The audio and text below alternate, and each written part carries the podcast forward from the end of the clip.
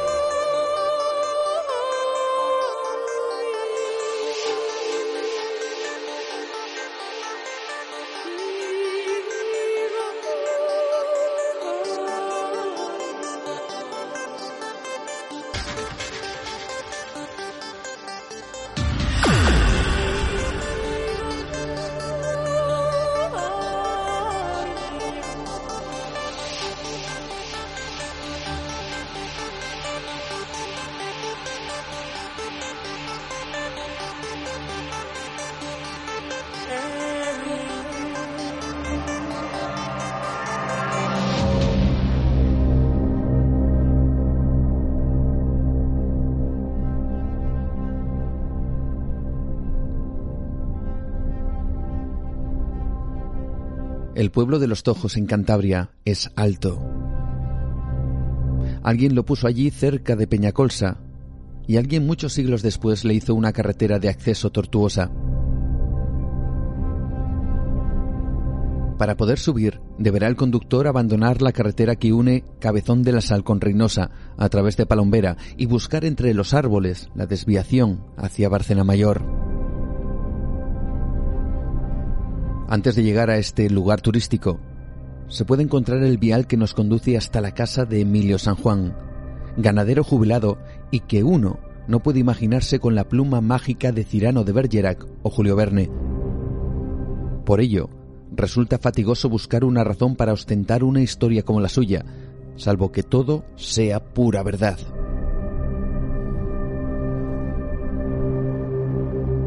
Así arrancaba un artículo publicado por Mariano Fernández Urresti en el diario Alerta en Cantabria el domingo 25 de junio de 1989. Sin embargo, este artículo, publicado en ese año, en 1989, lejos de narrar sucesos aquecidos de manera reciente, narraba los hechos ocurridos al bueno de Emilio San Juan diez años antes. Concretamente, los hechos que pudo vivir un 21 de diciembre de 1979. El próximo miércoles, la semana que viene, se cumplirán 37 años de unos sucesos que hasta el día de hoy Emilio sigue sin explicarse.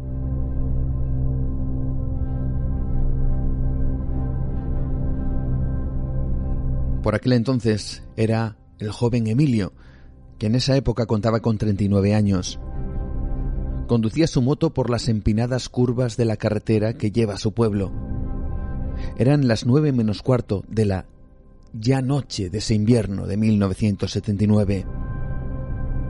Tan solo la tenue luz de su vieja moto es capaz de romper la oscuridad de esa carretera. En pleno invierno pocos eran desde luego los que por allí pasaban. Una sinuosa y empinada carretera que incluso a día de hoy entraña su cierta dificultad. La misma que fue testigo mudo de lo que Emilio observó esa noche. Aproximadamente un kilómetro de llegar al pueblo de los Tojos, tiene que hacer un alto. Algo llama poderosamente la atención de nuestro amigo. De repente y en mitad de esa noche cerrada, algo rompe la monotonía del cielo de los Tojos.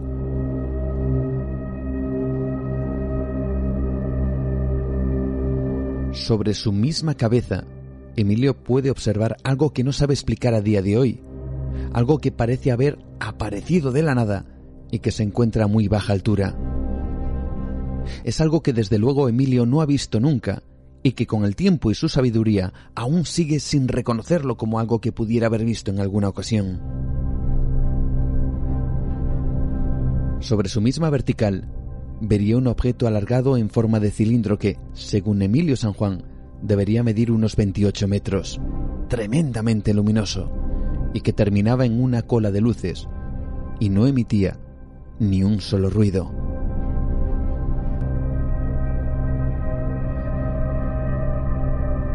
Aquella visión duró dos o tres minutos hasta que aquello, dice Emilio, desapareció detrás de los montes.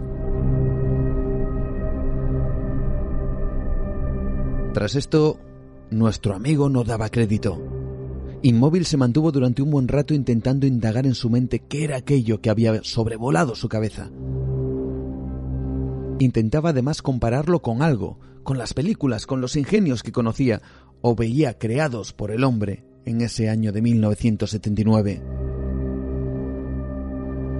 En esa época también se hablaba en España de visitantes, de extraterrestres se decía, de seres de otros mundos viniendo en sus vehículos espaciales. ¿Pero era posible? Las imágenes que él siempre había visto de la representación de una nave extraterrestre no correspondía con lo que él vio esa noche.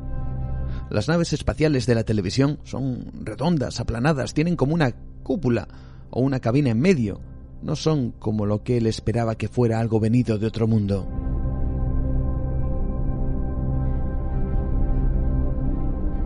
Muchas veces se habla, amigos, de la proyección de la mente en este tipo de casos, que a veces nuestro cerebro nos juega malas pasadas y proyecta como si de un salto se tratase, una imagen del subconsciente a la parte consciente de nuestra mente. Y que esos estereotipos que nos marca a veces la televisión, la prensa, las películas, incluso a veces los cómics, sobre estas cuestiones, son los que afloran cuando alguien dice que ha visto un objeto extraño en el cielo.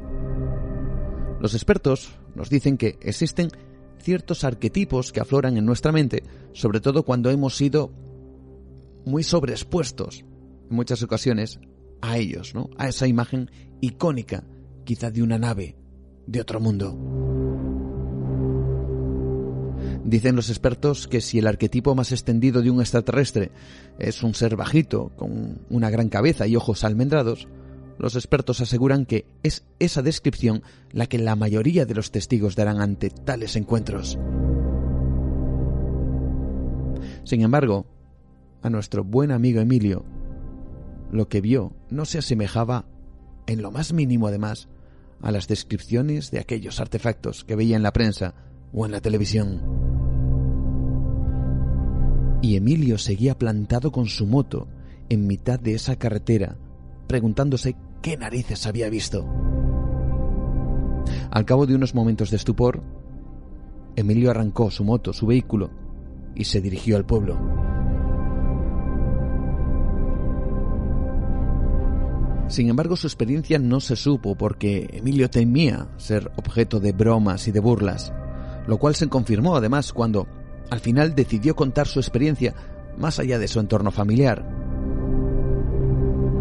Diez años después, diferentes investigadores hicieron eco de este asunto, y como ellos mismos pudieron reflejar en sus informes, informes de hace más de dos décadas y que tenemos además aquí en Nueva Dimensión, esto es lo que relata parte del informe de una entrevista a Emilio hace más de 20 años por el Grupo CICO, el Centro Investigador de Casiústica OVNI, en Torrelavega, en Cantabria. Nos encontramos con párrafos como este. Por otro lado, debemos hacer constar que en la fecha de la entrevista, Emilio San Juan era frecuentemente ridiculizado por muchos de sus vecinos. Hecho este que tuvimos la oportunidad de contemplar personalmente. Continúa el informe. Podemos afirmar en consecuencia que el testigo está convencido de lo que ha visto y que lo ha mantenido por encima de las burlas de las que ha sido objeto. Nadie hubiera afirmado una farsa si eso le hubiera valido ser mofa de todo el pueblo.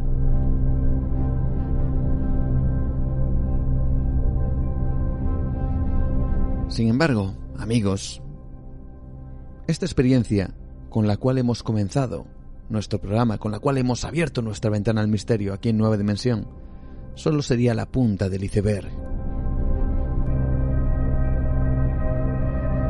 Muchas veces lo he hablado con mi amigo Francisco Renedo Carrandi y seguro que vosotros también lo habéis escuchado alguna vez. Parece que este tipo de fenomenología también se centran en determinadas personas, que son capaces de vivir varias experiencias de este tipo, como si ellas atrajeran al fenómeno o que el fenómeno tuviera cierta atracción por estas personas. Mientras unos buscan ese contacto, esa visión extraña en el cielo, parece que otras, sin pretenderlo, además sin pretenderlo siquiera, sean testigos de tales sucesos de manera numerosa. Bien, Emilio San Juan, ganadero desde pequeño en el pueblo de Los Tojos, en Cantabria, fue testigo en innumerables ocasiones de esas extrañas luces. Pero no solo él, sino incluso su propia familia, su propia mujer e incluso algún vecino, que con estupor tras la experiencia miraba los ojos de Emilio y le decía, es verdad, todo lo que cuentas, es verdad. Algún vecino incluso llegó a pedir el requerimiento de la Guardia Civil ante los sucesos de los cuales fueron testigos.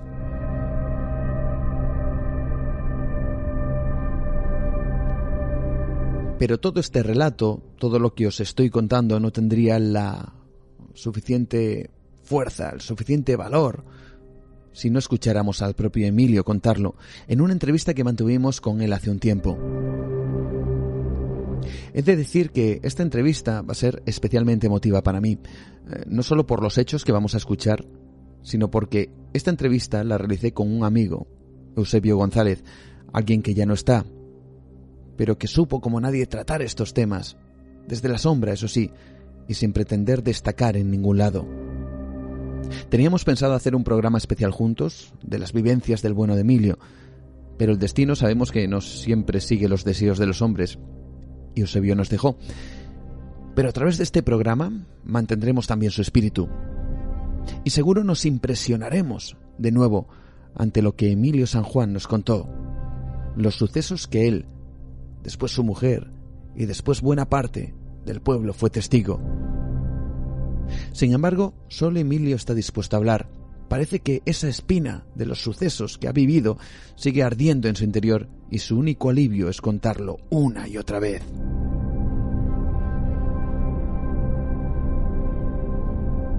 Así que, como decimos, no hay mejor relato, con más fuerza, que el de la voz de los testigos, como Emilio. Un relato que comienza ese 21 de diciembre de 1979. Su forma de expresarse parece seguir anclada en el tiempo, pero su determinación cuando narra lo que esta noche conoceremos nos no deja lugar a dudas, al menos de que algo extraño, asombroso, le ha sucedido a lo largo de su vida en esa localidad donde parece que el fenómeno ovni ha encontrado no solo su lugar, sino a su propio mensajero. Emilio San Juan, ganadero e inesperado protagonista de una historia que comenzó hace más de 30 años. Así que si os parece amigos, volvemos a esa carretera. El joven Emilio estaba en esa sinuosa y solitaria carretera con su moto, dispuesto a llegar a su casa. Sin embargo, algo le llama la atención. Por su espejo retrovisor parece advertir que hay una potente luz que ilumina la carretera a su paso. Una luz realmente potente. Imposible que se tratara de otra moto o tan siquiera un coche. Era como si el mismo día le persiguiera. Hasta que cuando mira hacia arriba, descubre lo que esta noche hemos titulado las evidencias de lo imposible. Bueno, esto fue la primera vez. Y llegó por la recta ya, vio que, la moto, que aquello no era luz, que aquello era una cosa y yo no veía nada. Pero una claridad, digo, ¿pero qué es esto? Pero si la moto no tiene tanta luz. Y era así para arriba, me dijo alguna de ellas. Un cacho aparato muy grande, grande, con un foco grande y muchas luces. Que terminaban como, como cola, algo así.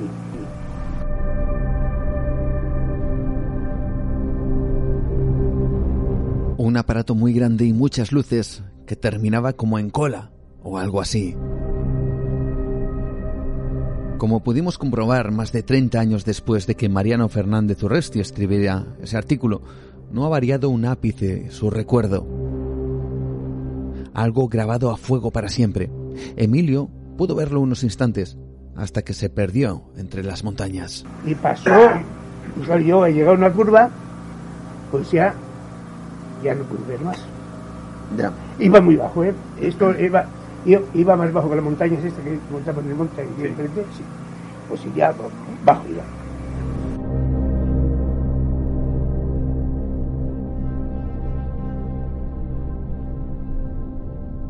Este es un pequeño relato, un ejemplo siquiera de las vivencias que ha tenido y que estamos convencidos que tiene. Pero Emilio calla muchas cosas. Hoy lo comprobaremos, como cayó esa noche de 1979 cuando tan solo se prestó a contar esta escena a su mujer. Una escena de muchas que vamos a conocer esta noche. Yo que de no conté nada. Ah, no, lo conté al digo, ya pasó esto. Dice, no, digas nada ninguno que se van a reír de ti porque tal, porque cual. Y sí, desde luego se rieron de él, al menos durante un tiempo. Después sucedieron cosas en el pueblo.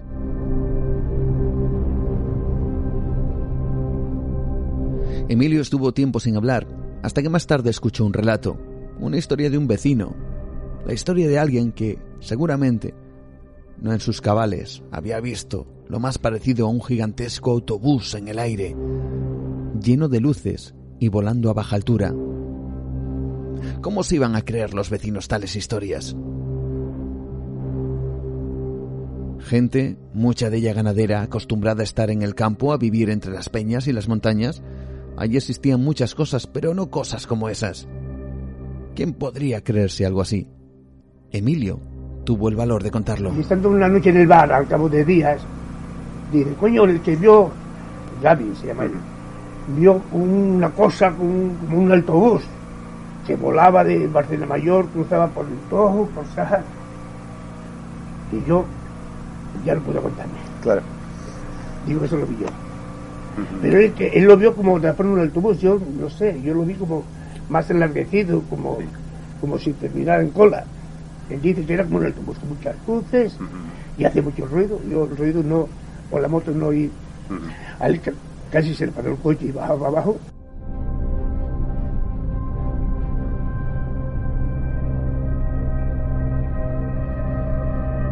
Como decimos, este fue el primer encuentro con estas extrañas luces, y nuestro amigo, lo hemos oído decir como un vecino y su relato le animó a contar también su historia, y como este vecino se le llega a parar el coche, incluso bajando esa tortuosa carretera.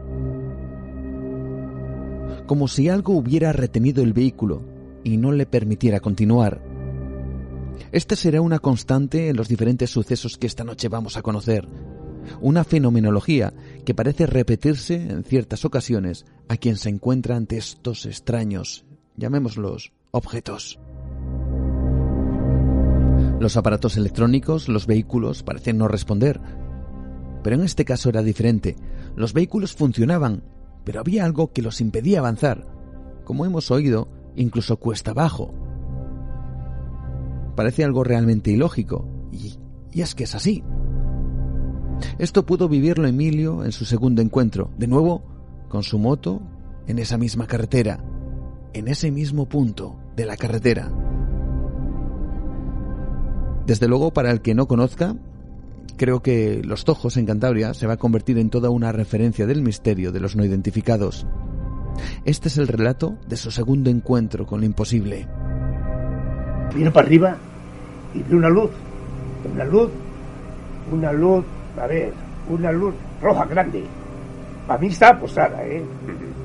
Y había otra, una luz verde que giraba, giraba, giraba, giraba.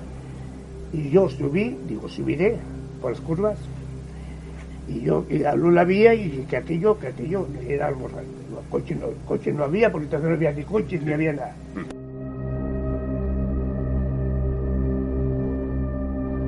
Y como decimos, su moto, aquella que innumerables veces le había llevado por esa carretera, se detiene.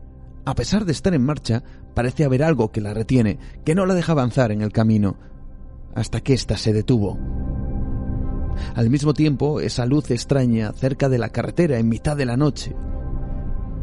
Aquello le produjo un gran miedo que le hizo darse la vuelta en ese mismo lugar y regresar empujando la moto a pesar de estar en marcha. Y casi a la, al final de las curvas, que están muy cerradas, la moto, la moto dijo que hostias, que no, que no. Me volví, me volví, y yo sé que me monté moto. La moto triunfaba, pero que no salía. Y llegó a Palacio. Digo, pues yo a lo mejor, la primera vez de mi vida me vuelvo del camino para, por Colmiel.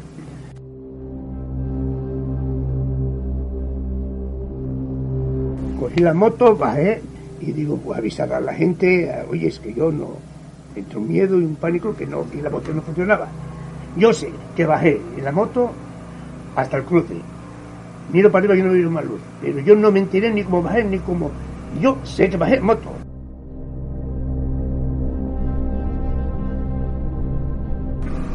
Y acabamos a poco lo conté, enseguida cuando me vieron, mira ¿qué te pasa? De esto. Volvimos y salió más gente.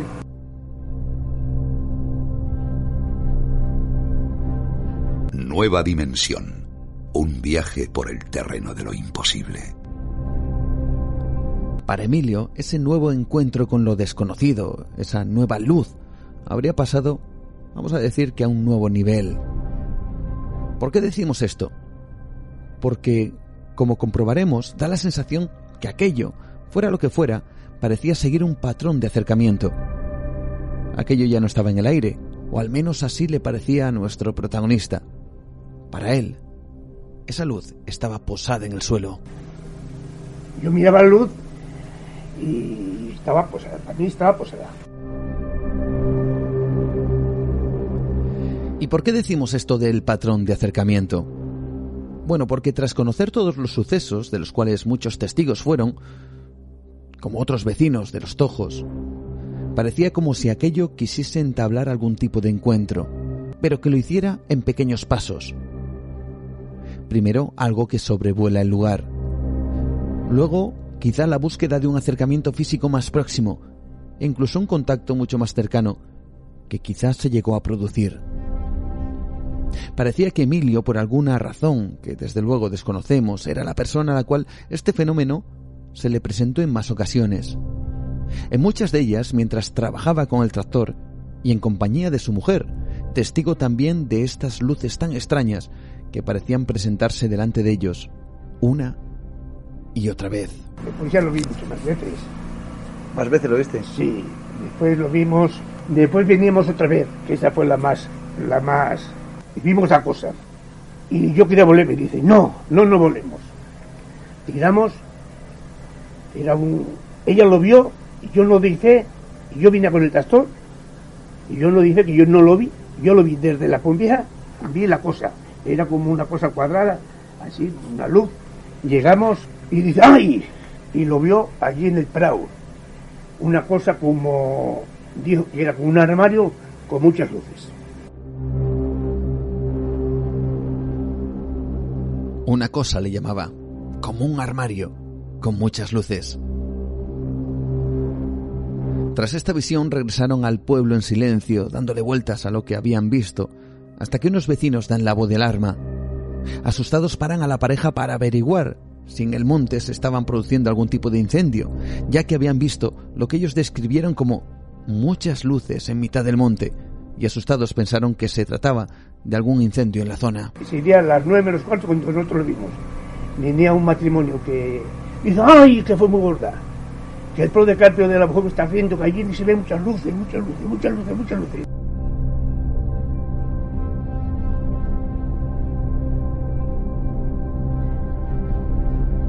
En realidad, para, Emilio San Juan fue un alivio que su mujer fuera testigo de tal fenómeno, algo que recuerda realmente con emoción, testigo de algo absolutamente imposible en ese lugar remoto de Cantabria, en pleno monte junto a una carretera por la que no pasa nadie, a excepción casi de los propios vecinos. Testigos, todos ellos, de algo que a día de hoy sigue sin explicación y que se encuadra en los llamados o los llamados fenómenos de los no identificados, como una visión de algo que de repente se cuela en sus vidas y que no aciertan a entender. Ella vio, dice, hay muchas luces. Dice, ahí es como es un armario, un armario muchas luces. Estaba posado. No, estaba posado. Y a mí, no, no, a mí me gustó que, lo había visto ella, porque le dije, ay, están aquí, ya está aquí. No hubo más palabras, ya está aquí.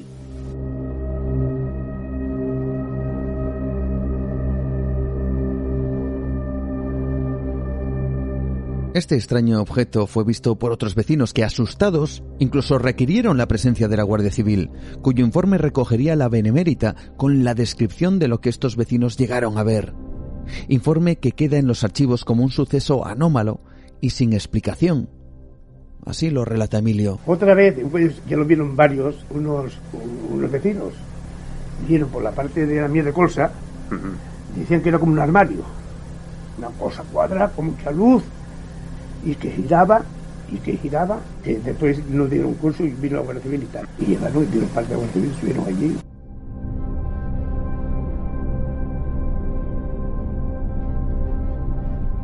Tiempo más tarde, hablan con un familiar dueño de unas fincas aledañas a ese lugar. El mismo lugar de la extraña aparición de lo que ellos describen como un armario lleno de luces. Él les comentó un extraño suceso. Su familiar.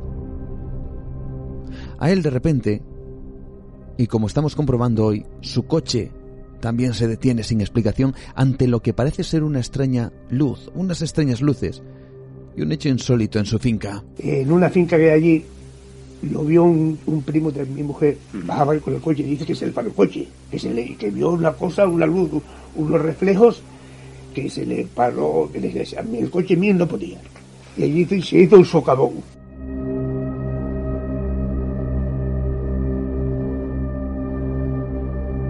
Y se hizo un socavón. Es curioso cómo recuerda esto.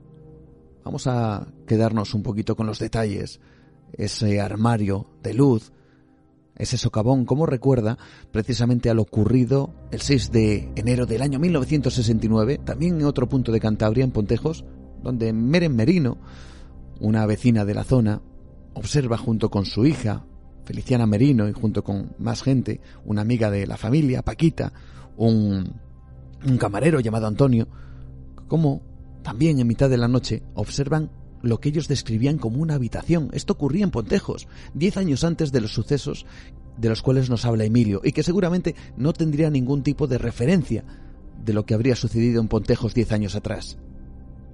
Una habitación en ese lugar, Pontejos, donde dicen estas personas, Meren, su hija Felicidad Merino, su amiga Paquita, el camarero del lugar donde estaban trabajando, Antonio, que ven cinco personas como flotando en esa habitación de más de dos metros de altura y cómo eso de repente desaparece, se ilumina el cielo a una velocidad increíble sin que ellos supieran más de quiénes eran y qué hacía, como decían ellos, ese armario, esa habitación luminosa en mitad de la noche frente a su casa.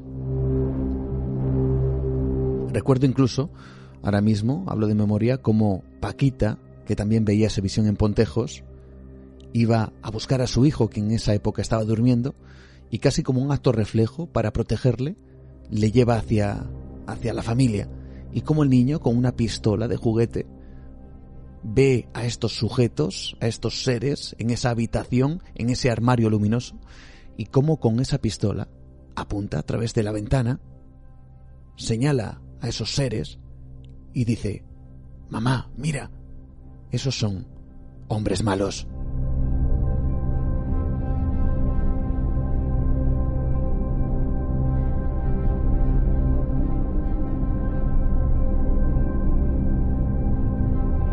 Y qué curioso, cómo al día siguiente, como un vecino, al día siguiente, llamado José Luis, accede a la finca donde se encontraba esta suerte de habitación luminosa y él encuentra que le falta tierra, que hay un socavón de un metro y medio de profundidad en donde su propia mujer dice que le da miedo.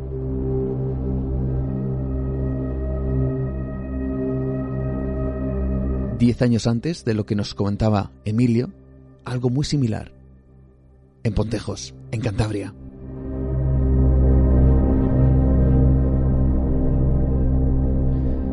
Pero es que Emilio y su mujer también tuvieron más encuentros con lo extraño. Alguien pudiera pensar que tal cantidad de ocasiones, tal cantidad de avistamientos en un solo hombre o, con su pareja no pudiera ser real. ¿Cómo era posible? Algunos quizá piensen, aquí hay gato encerrado. Pero es que cuando estás delante de Emilio y ves su rostro y la emoción que transmite cuando cuenta su relato, atestiguado además por su mujer y por los vecinos, es imposible pensar que tanta gente se haya puesto de acuerdo para contar estas historias. En sus experiencias muchas veces fue acompañado por su fiel perro, un perro lobo, perros que por su instinto, aún más salvaje que los perros domésticos, no se amedrentan con cualquier cosa. Acostumbrados también a vagar solitarios por los montes, es el compañero ideal para caminar por según qué lugares. Emilio, en compañía de su mujer y su perro, verían lo que él describe como la luna llena posada en el campo. Bueno, volvemos a lo siguiente, otra vez con la mujer. Con el tractor y el perro tiene un perro, un perro lobo, un perro lobo y vine a traer el tractor. Y en las curvas que dan al monte, aquello fue cuando yo me cogí. Y la mujer después se cogió también. Vemos una luz, era como la luna llena, no era un color como naranja, grande, posado en el monte. Grande, era grande, se veía una luz grande, redonda, y eso lo vimos al tomar las curvas, ni ella, ni yo dijimos, ¿qué es, ya está, ¿qué es eso? De nuevo su tractor parece detenerse sin explicación y su perro lobo reaccionaría de una manera más que inusual para su raza ante algo que seguro les produjo un gran impacto. Pero damos la curva y ya lo cogemos de espalda. Y el tractor, el tractor parece que se quedaba, yo no sé, se quedaba el tractor y y el perro iba atrás, tumbado, y se cayó, se saltó del tazón y se quedó tendido. Y lo que sí dijimos, no hubo más palabras que dijimos, ¡ay Dios, ya está aquí! Ya están aquí, los dos, y el perro salta y quedarse, y el perro quedó, saltó del tazón y quedó allí.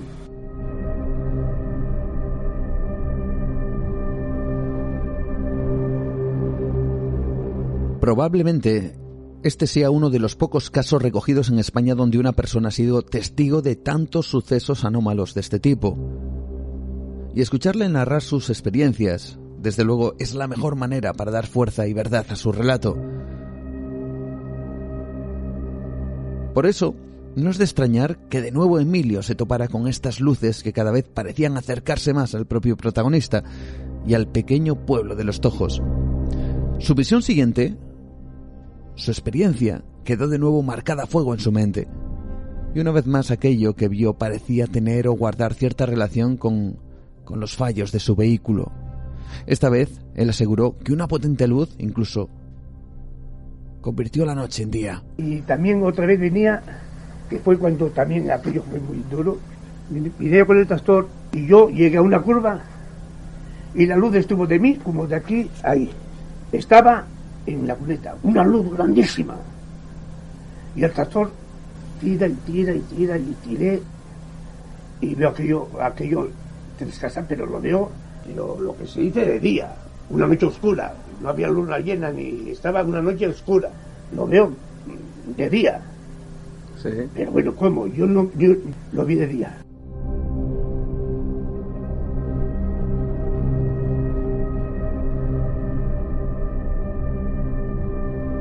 Consigue a duras penas hacer que su vehículo siguiera hasta el pueblo, y allí, tanto él como sus vecinos se quedarían estupefactos ante lo que presenciaron. Buena parte del mismo, además, quedó iluminado como si fuera de día por una luz de procedencia incierta. Varias casas fueron bañadas en lo que parecía algo imposible. Parte del pueblo parecía estar de día, mientras que el otro estaba sumido en la oscuridad de la noche. Llego a la entrada del pueblo y sigue la, la, claridad detrás de las casas. Pero de claro, veías trozos porque el, el, tractor casi se me paró. La verdad que casi se paró, no de todo, pero y yo lo presenté porque aquello yo veía que no había ningún foco. Algunos vecinos asustados se metían en sus casas al comprobar cómo su pueblo era iluminado por algo que no sabían explicar ni identificar, ni tampoco podían decir el origen o de dónde provenía esa increíble luz. Así describe Emilio la reacción de una de sus vecinas ante tan increíble hecho. Y venía con las vacas y llegó a casa. Blanca, ¿qué te pasa? Ay, Marino, qué, qué gorda. ¿Qué tres casas está de, día? Dice, está muy claro y, yo no veo nada más que un, vamos, todo claro y no veía ninguna luz.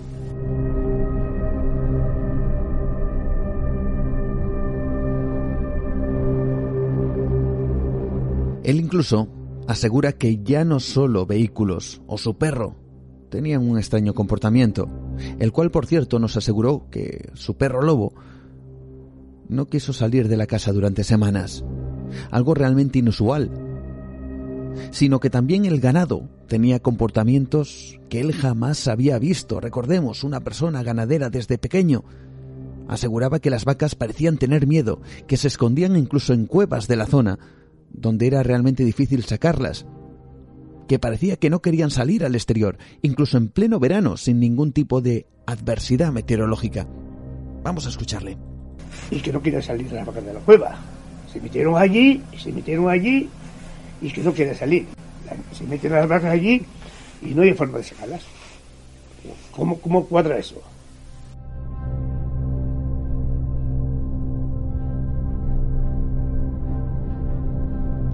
Recordemos una persona, ganadera desde siempre, preguntándose, ¿cómo cuadra eso? Hay un suceso que Emilio destaca con su ganado. Es la desaparición de algunas de sus reses, sobre todo crías recién nacidas. Encontraban los restos de sangre o los elementos que son comunes en un parto, los cuales estaban presentes, pero las crías no estaban. Algunas vacas parían e incomprensiblemente para él, recordemos, alguien bregado en el campo, acostumbrado a la naturaleza, al ganado desde pequeño y a los sonidos y comportamientos de los animales, no daba crédito. Le hemos escuchado antes. ¿Cómo cuadra todo esto? La desaparición de su ganado sigue siendo un misterio. Y en aquella ocasión tenía una vaca y la vaca parió y, la mujer y yo venga a mirar hasta hoy la cría no se vuelve a ver más.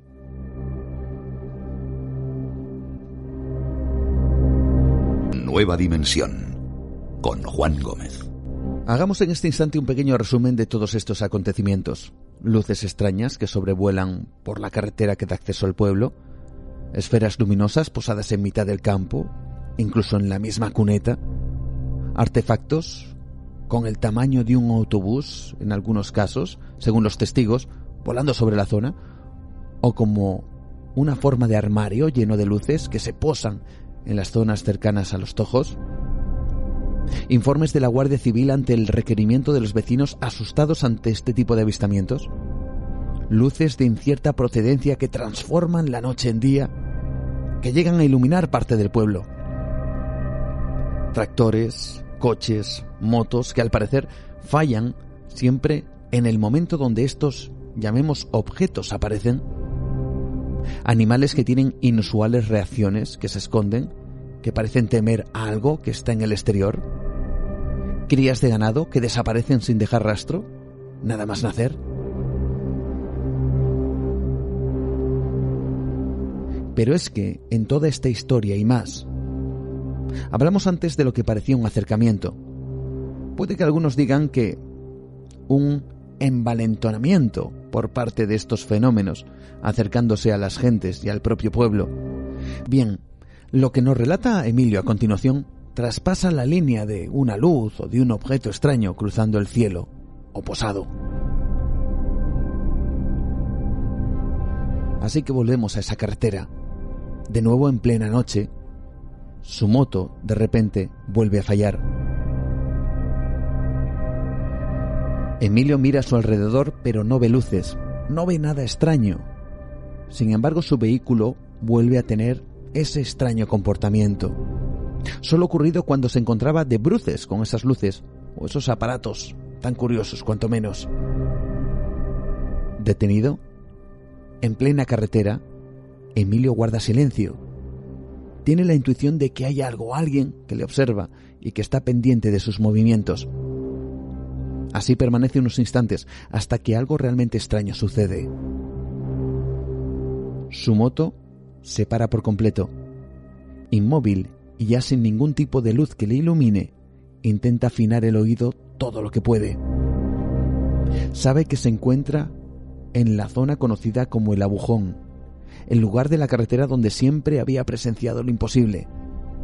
Allí, en pleno silencio y en mitad de la noche, oye algo que no olvidará jamás. Subía con la moto y, yo no vi nada. yo vi que no vi ni luces ni nada, que la moto, que la moto, que la moto no tiraba. Pues ahí, y la moto se me para.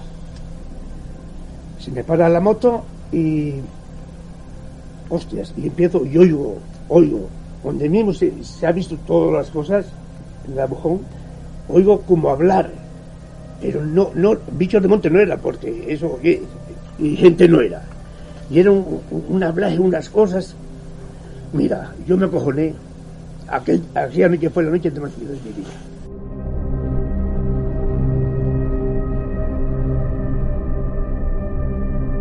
Aquello fue la noche que más miedo pasé en mi vida. Imaginaos amigos estar allí, en pleno monte, una carretera solitaria, sin ningún tipo de iluminación, donde el ojo no acierta a ver luz ninguna, donde todo se vuelve oscuridad y así, en esa circunstancia de ceguera total, escuchar unas voces, un hablar ininteligible, ni de animal ni de persona, algo que desde luego puede provocar auténtico pavor. Que si yo no sé, ni aunque fuera un idioma que, no entiendo el idioma, pero, pero sabes, a pronunciar sabes si son personas. Era una cosa muy rara. Y bastante tiempo ve, y llegó en la moto y dale y nada, y que la moto no arrancaba. Ahora cuando arrancó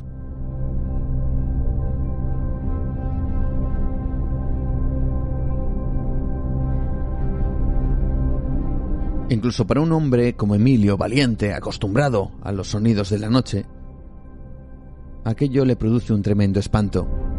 Su reacción sin duda es de lo más comprensible. Consiguió arrancar la moto, su moto, y salir como alma que lleva el diablo de esa cartera. Hay cosas, sin embargo, que este hombre no quiere contar, al menos no en detalle, cosas de las cuales ha sido testigo, ha visto y que asegura que no se lo dirá a nadie. Tan solo conseguimos que nos dijera algún pequeño detalle, algo que nos hace pensar que pudo ver este hombre para que siendo como es, no lo quisiera contar. ¿Por miedo? ¿Porque no le llamen loco? O quizá porque el hecho vivido es de tal trascendencia que ni él mismo se atreve a contarlo. Tan solo unas pinceladas, unos detalles que nos dejan como es habitual, con más preguntas que respuestas. He visto más cosas. Tengo una cosa que vi, esa no se cuenta. Vi unas huellas, unas cosas muy raras. Esto es lo más fuerte que he visto. Eso lo quiero contarlo.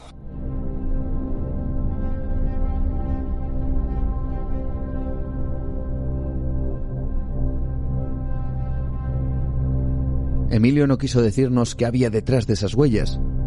No quiso decirnos si las siguió ni siquiera las características de esas huellas. No sabemos qué vio, o qué sintió, o qué vivió, para que no quiera decírselo a nadie.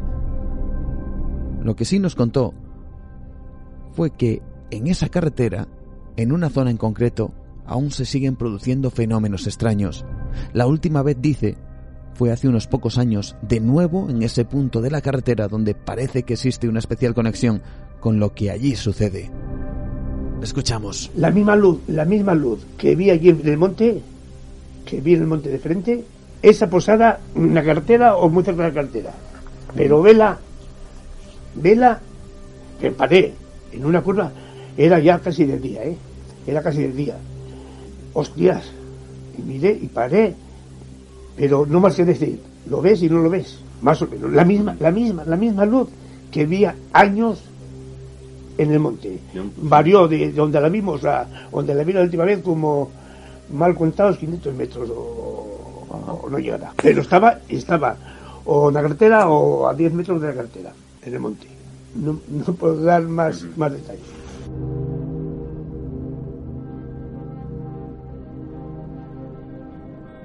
Nueva dimensión. Adéntrate en otra realidad. Con Juan Gómez.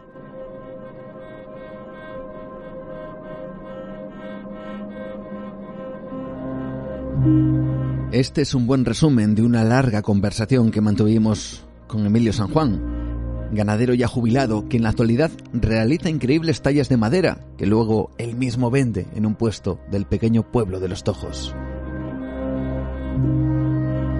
Él sigue contando sus experiencias, su historia. Muchos del pueblo han dejado de reírse de él porque son muchos los que también han vivido este tipo de encuentros con lo imposible. Sucesos que se remontan hace más de 30 años, pero que aún, según Emilio, se siguen produciendo en ese lugar, en el mismo punto de la carretera donde los vehículos se detienen de manera incomprensible. Donde esferas, armarios de luces, como él mismo y otros vecinos describían, se posaban en los montes o volaban sobre sus cabezas. Donde en mitad de la noche se oyeron voces, o como decía Emilio, un hablar pero que no era de personas ni de animales. Socavones inexplicables, huellas en el suelo de incierto origen que llevaron a este amigo algún tipo de experiencia que no quiere contar. Luces que rompían la noche para convertir el paisaje en pleno día. Y como decimos, la Guardia Civil haciendo informes de algunos de estos sucesos ante el temor vecinal. Nos fuimos de allí dejando a Emilio en su taller, trabajando la madera y creemos que mientras lo hacía, repasaba mentalmente una y otra vez cada uno de esos extraños encuentros. Y nosotros nos fuimos con la sensación que deja este tipo de conversaciones con los testigos, entre fascinados y extrañados ante el relato. Tanto Eusebio como yo, por supuesto, montamos en el coche y fuimos por esa misma carretera. Ahora ya no la veíamos de la misma manera que cuando llegamos. Pasamos lentamente por la zona conocida como el Abujón y observamos en silencio, escudriñando entre la espesura de los árboles, intentando ser testigos, avistar aquello que parece que se manifiesta en ese lugar. En definitiva, poder corroborar aquello que nos había contado Emilio, poder dar fe de todos esos relatos, poder en definitiva tener las evidencias de lo imposible.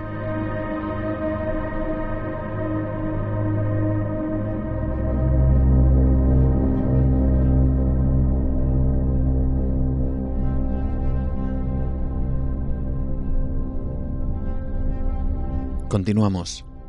Esto es Nueva Dimensión.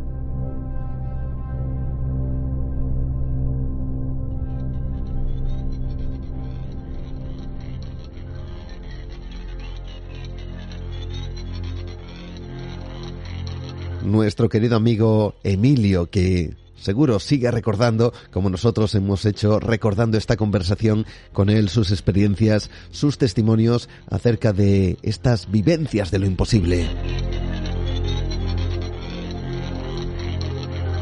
Y nosotros seguimos adelante aquí en Nueva Dimensión disfrutando todavía de mucho tiempo que todavía nos queda para compartir a través de esta ventana al misterio.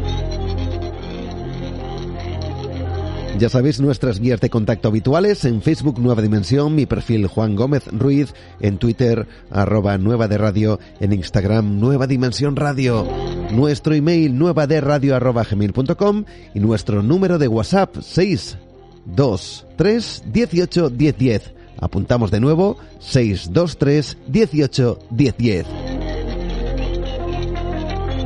Y hablando de contacto, recordamos que la semana pasada estuvimos hablando de La Última Broja de Helen eh, Duncan con nuestro querido compañero Pablo Tresgallo Vallejo que nos llevó por ese bueno, ese caso tan insólito de una mujer en pleno siglo XX que fue acusada de brujería y encarcelada por unas supuestas, bueno, vamos a decir que predicciones que pudieron llevar al gobierno británico a cierto compromiso con lo que podía ser nada más y nada menos que el final de la Segunda Guerra Mundial. No el tanto el final, sino uno de los elementos más importantes y una de las operaciones más importantes que se dieron durante esa contienda.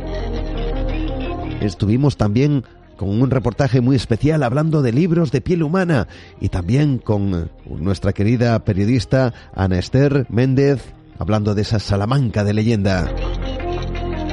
Y vosotros habéis querido participar, como no, a través de ivox.com, que como siempre es nuestro podcast de referencia y en donde podéis encontrarnos semana tras semana a partir de las 12 en punto de la noche en la península, a partir de las 11 en las Islas Canarias. Protagonistas como Hugo Vila Rodríguez, que comienza en esa pole maravillosa que nos dice muy buenas noches, un saludo para todos. Atención que regresa el señor Aceña para comentar, dice, Plata, he vuelto, un saludo. Bueno, pues bienvenido una vez más. José Duque dice, descargando bronce. También tenemos a Hasp que dice casi, casi llega esa pole. Emilio José Sánchez Morilla, como siempre, nos da las gracias. Partaliki que dice viva Nueva Dimensión y viva la familia dimensionaria. Ahí es nada, gracias. Sentinel que dice desde Salamanca, dichoso de que nuestra ciudad tenga hoy un hueco en tu programa. Gracias Juan y gracias equipo Nueva Dimensión. Juan Carlos Oce, deseando escucharos Nimeriano que continúa diciendo buen programa Juan, un saludo para todo el equipo y dimensionarios. Pilar, que como siempre está muy atenta, comenta lo siguiente, buen programa Juan, siempre interesante, Pablo y encantada con la información de Ana sobre Salamanca, tierra mía de arte y sabiduría. Iván, que siempre está ahí desde Tudela, comenta, has creado otro misterio. ¿A qué te le vas a ir? Eh? Bueno, es que he comentado que va a haber alguna sorpresa en televisión. Iré adelantando a través de las redes sociales y he puesto alguna fotografía por ahí a través de mi perfil personal, Juan Gómez en Ruiz, y os iré adelantando cositas poco a poco, poco a poco. Pero va a haber sorpresas de las buenas, ya veréis. También a Lori que nos da las gracias, Sonia Martínez que dice buenas noches Juan, es una delicia escucharos cada viernes, se nota muchísimo el cuidado y el cariño con que tratáis cada tema, no suelo dejar muchos comentarios, pero cada programa es esperado con impaciencia.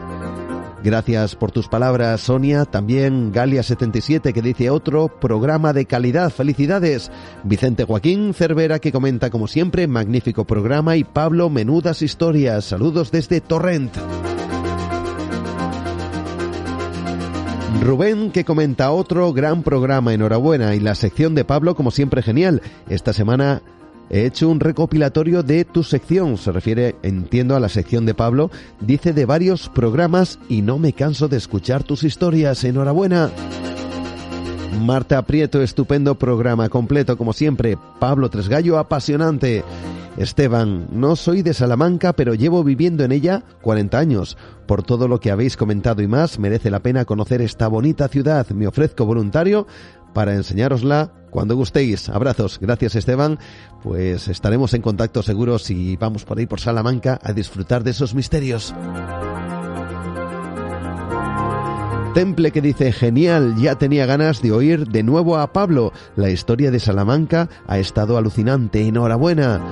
Y por último, Mao Fresquito que comenta muchas gracias y saludos cordiales. Bueno, pues ahí está. Gracias a todos a esta gran familia dimensionaria que se suma, se une, como a mí me gusta comentar semana tras semana, para eso, hacer, comentar, disfrutar y emocionarnos si es que vemos con algunas de las historias con nuestros invitados y con las cosas que tenemos que contaros a través de esta ventana al misterio.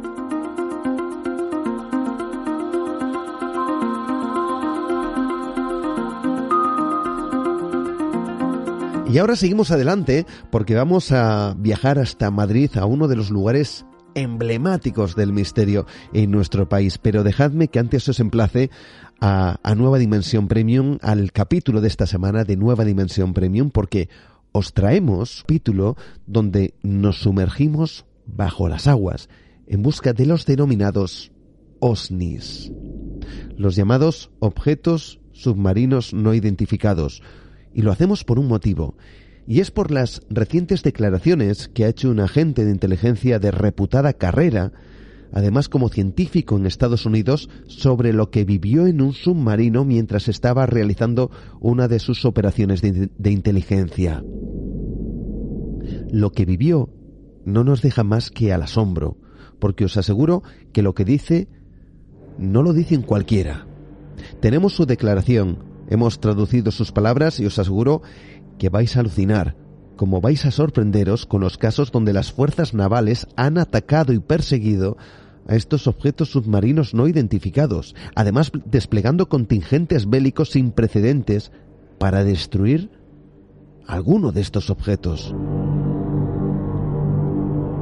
Ojo porque no son argumentos de una película, son hechos reales contrastados con informes oficiales y con declaraciones de los implicados.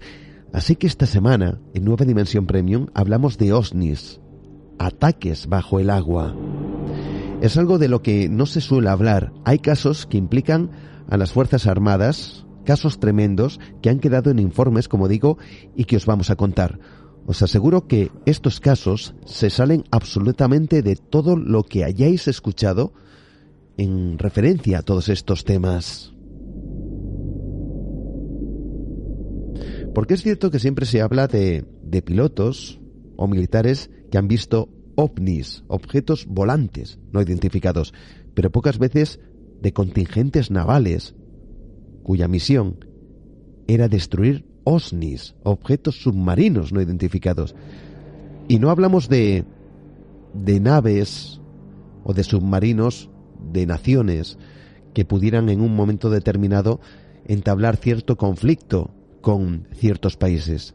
Hablamos de cosas extraordinarias que se escapan absolutamente de la lógica. Por eso el testimonio de este de este agente de inteligencia es tan importante, porque lo que cuenta es un imposible. Ese es el tema que traemos esta semana en Nueva Dimensión Premium, así que gracias a todos por vuestro apoyo, por vuestras aportaciones, un programa especial solamente en ivox.com. Y ahora seguimos, porque como decía, vamos a conocer en tan solo un instante uno de los lugares de mayor misterio de España y también de mayor controversia, el denominado Palacio Maldito de Madrid, con nuestro próximo invitado. No os lo perdáis.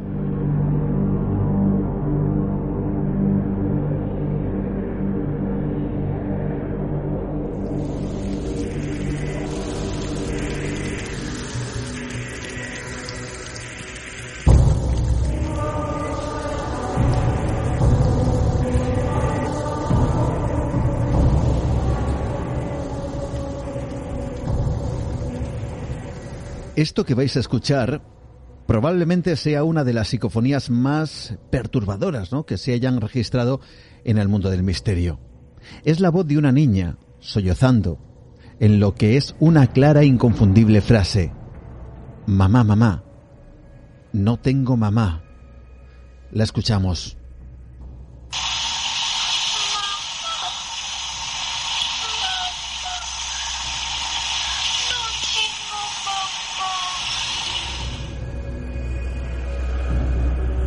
Estas y otras extrañas voces fueron recogidas a partir del año 1990 en el interior de un lugar que está lleno de misterio. También dicen que de exageración, también hablan de engaños, pero que convulsionó en gran medida incluso a los medios de comunicación generalistas al hacerse públicas estas y otras grabaciones. Todas ellas se realizaron en un lugar ampliamente reconocido, el popular Palacio de Linares.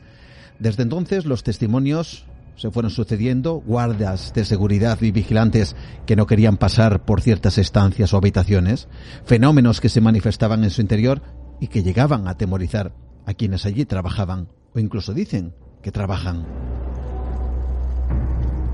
Cuando los investigadores comenzaron a buscar información se toparon con ciertas leyendas sobre los marqueses de Linares y con lo que pudiera ser un incierto secreto. Se rumoreó se habló de muchas cosas, pero ¿qué sabemos en realidad de todo ello? Ya han pasado varias décadas, el Palacio de Linares sigue manteniendo su aire de misterio y sus historias como parte de la iconografía, incluso de lo terrorífico en Madrid. Por eso, y fijaos que nunca hemos hablado de este edificio en el programa, al menos de manera plena, queremos hacerlo ahora. Y lo queremos hacer, pero no de cualquier manera, no quizá replicando lo que ya se ha dicho, sino conociendo lo que se ha investigado y lo que se ha investigado precisamente de primera mano, de alguien que ha invertido mucho tiempo en ello buscando toda la información y documentación posible del lugar y además intentando llegar casi casi yo diría que al mismo origen de todo aquello que se cuenta que ocurrió. Tenemos en las manos un trabajo extraordinario, con un título más que sugerente de alguien que ya ha estado visitando el programa en anteriores ocasiones, también hablándonos de los secretos de Madrid, de sus misterios. Él es Álvaro Martín, licenciado en comunicación audiovisual, director de un excelente programa llamado Ecos de lo Remoto y que además ha escrito diversos libros, entre ellos, como digo, este que tenemos en nuestras manos, El Palacio Maldito. Hablamos precisamente con Álvaro Martín, que una vez más está con nosotros. Álvaro, bienvenido a Nueva Dimensión, ¿cómo estás? Muy buenas, Juan. Pues encantadísimo de estar contigo y siempre es un placer estar aquí compartiendo micrófonos. Es un verdadero honor para nosotros. Déjame que te ponga de nuevo esta psicofonía y luego me cuentas qué es lo que sientes.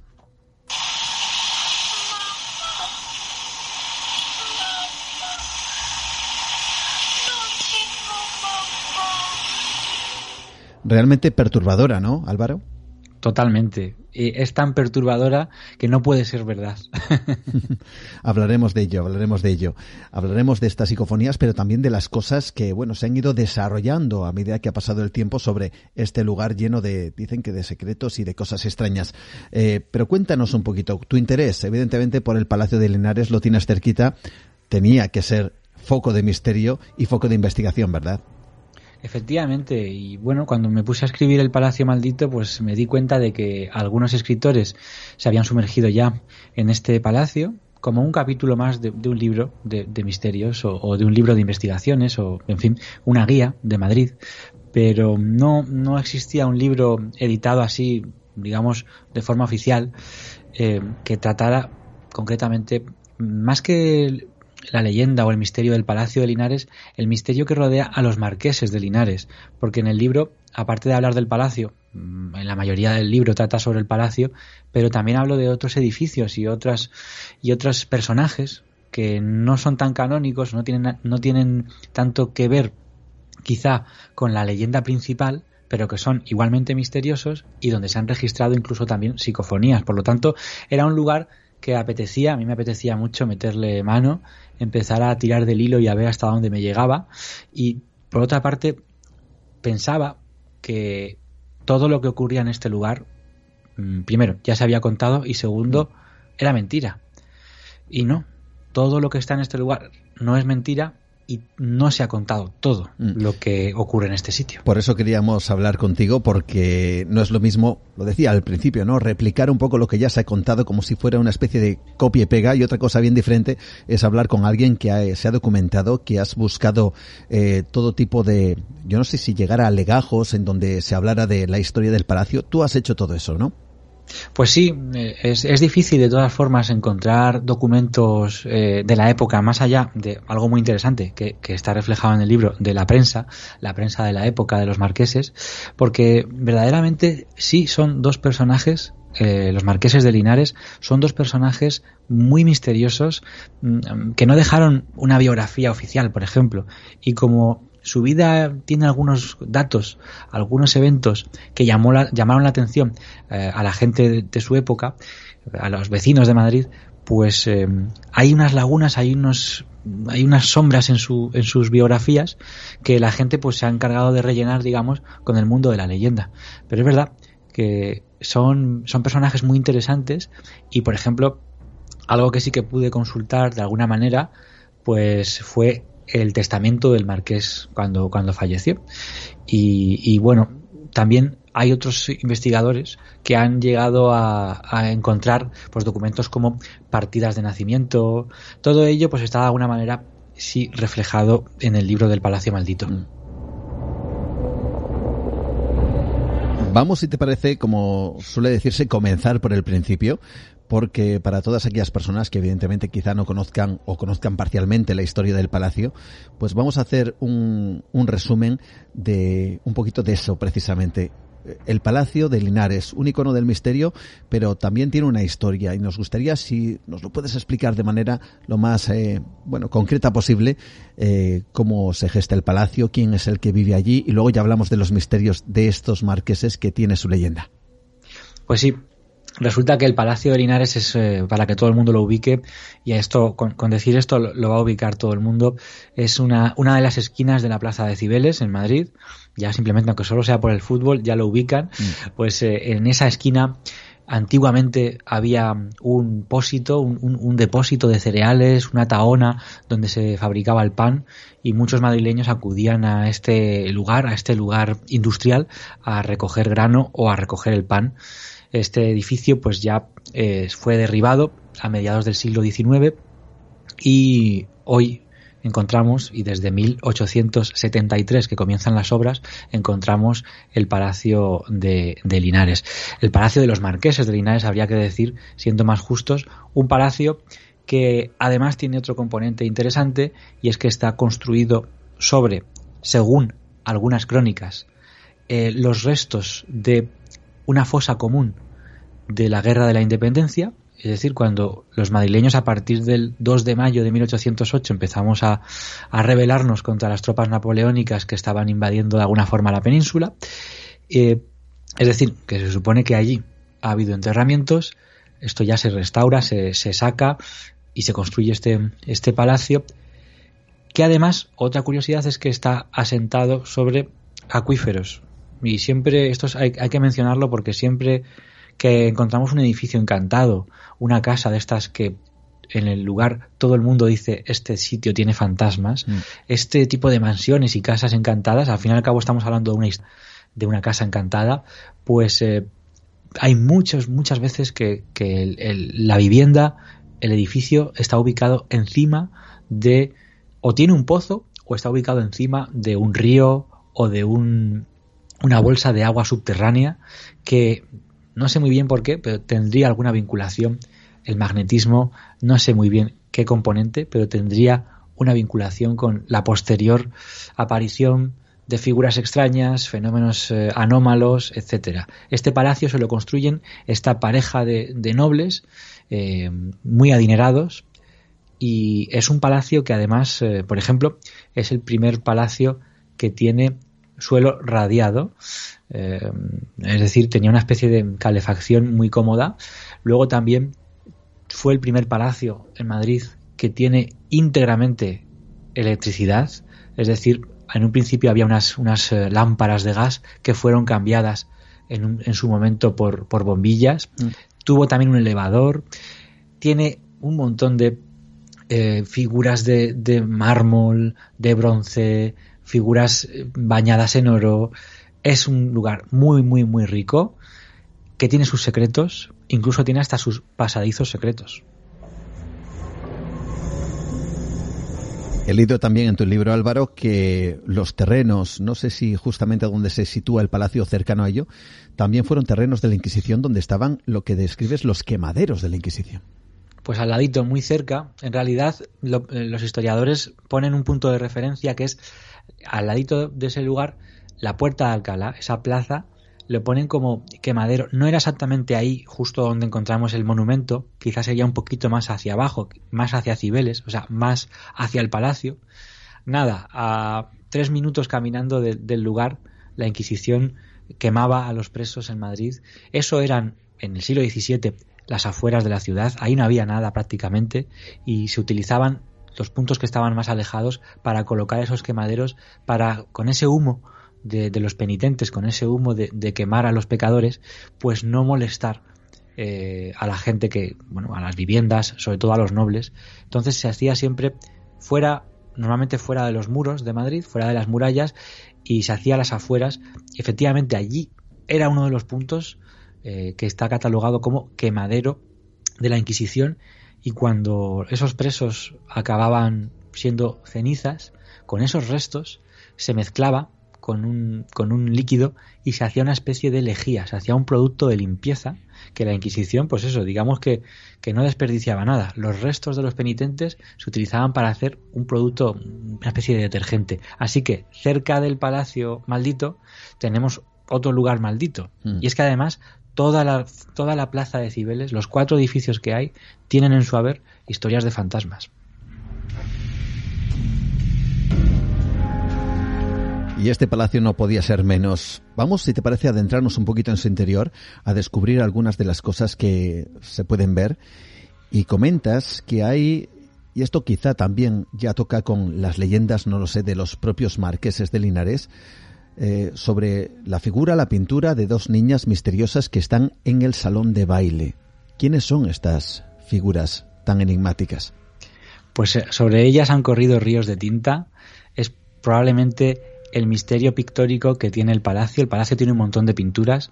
Quien quiera ver bien cómo era el palacio antes de la restauración que se hizo eh, a finales de los 80 para, para ubicar allí la actual Casa de América, tiene que ver una película que se llama Patrimonio Nacional de Berlanga y ahí vamos a ver el palacio, además una película con mucho, con mucho sentido del humor, mm. vamos a ver el palacio en bruto, el palacio al desnudo y ahí vamos a encontrar efectivamente algo que es muy interesante. Cuando vamos al salón de baile, que en realidad no, es un salón muy grande, pero el espacio se aprovecha mucho porque tiene una serie de, espejos colocados alrededor. Y claro, como es un salón de baile más bien pequeñito, pues cuando allí hacían una festividad, venía una orquesta a tocar. Y resulta que la orquesta no podía ubicarse ahí porque es entonces nada más que cabía la orquesta. Por lo tanto, ¿qué se hizo? un, ingenio que sale en la película de Berlanga. Se hizo una habitación en la parte superior, que es un, es un salón de techos muy altos, pues en la parte superior se hizo una habitación, un cuartito para la orquesta, que está tapado con un cuadro, que es este tipo de, digamos, de elemento arquitectónico se llama un luneto, pues ese luneto en el que aparece un, niño como con una guitarra, como una especie de trovador, cuando terminaban la orquesta de tocar, se movía eh, con un mecanismo y la orquesta podía salir a saludar. Justo al lado de ese cuadro del trovador, si miramos para arriba, visitando el palacio, vamos a encontrar el cuadro de las niñas. El cuadro de las niñas antes de que se diera una versión oficial, que te la contaré, mm. pues se dijo que podrían ser, lógicamente, aparecen dos niñas, una de unos 5 o 6 años, la otra un poquito más mayor, más, más tirando adolescente. Bueno, pues eh, la versión de la leyenda, la versión del misterio nos contaba que una de ellas tenía que ser la hijada de los marqueses, un personaje interesantísimo del cual podemos hablar aparte que se llamaba también Raimunda, Raimunda Avecilla. Esta fue una niña que estuvo jugando y estuvo correteando por los pasillos del Palacio de Linares. Una niña real que existió con nombre y apellidos. Y la otra, entonces, ¿quién es? Bueno, pues eh, en ese vacío, en ese hueco, podemos colocar a una hija ilegítima del marqués, una hija que tuvieron el marqués y la marquesa, pero al ser hermanos, como cuenta la leyenda canónica, pues no podían mostrar al público y estaba más bien eh, una niña oculta, una niña de la que se avergonzaban, digamos. Eh, en fin, mil historias, mil... incluso se ha llegado a decir que una hija ilegítima no del marqués, sino de la marquesa. Se entiende que con otra persona. Mm. Bueno, pues Podemos especular lo que queramos, pero la versión oficial de Casa de América es que se trata de las hijas del pintor, de Pradilla, que era un, un amigo de los marqueses eh, de Linares. A mí me parece muy extraño, siempre lo digo. Yo, yo en el libro cuento la versión oficial de todo, la versión que arroja por lo menos Casa de América, eh, aunque a mí hay cosas que no me encajan tanto, como por ejemplo que pintan ahí las hijas del pintor. Mm, realmente no le veo mucho sentido, pero yo lo transmito. La versión oficial es esta. Si no son ellas, hombre, se tiene que saber si son o si no son, porque me imagino que eh, habrá grabados, habrá, bueno, mm, fotografías. Existía la fotografía, pero solamente estaba al alcance de los más pudientes, de esas niñas, de esas hijas del pintor. En fin, de ser así, nos habríamos cargado de un plumazo uno de los grandes misterios, que no pasa nada porque hay muchos más, del Palacio de Linares, que es quiénes eran esas niñas. Oficialmente, las hijas del pintor.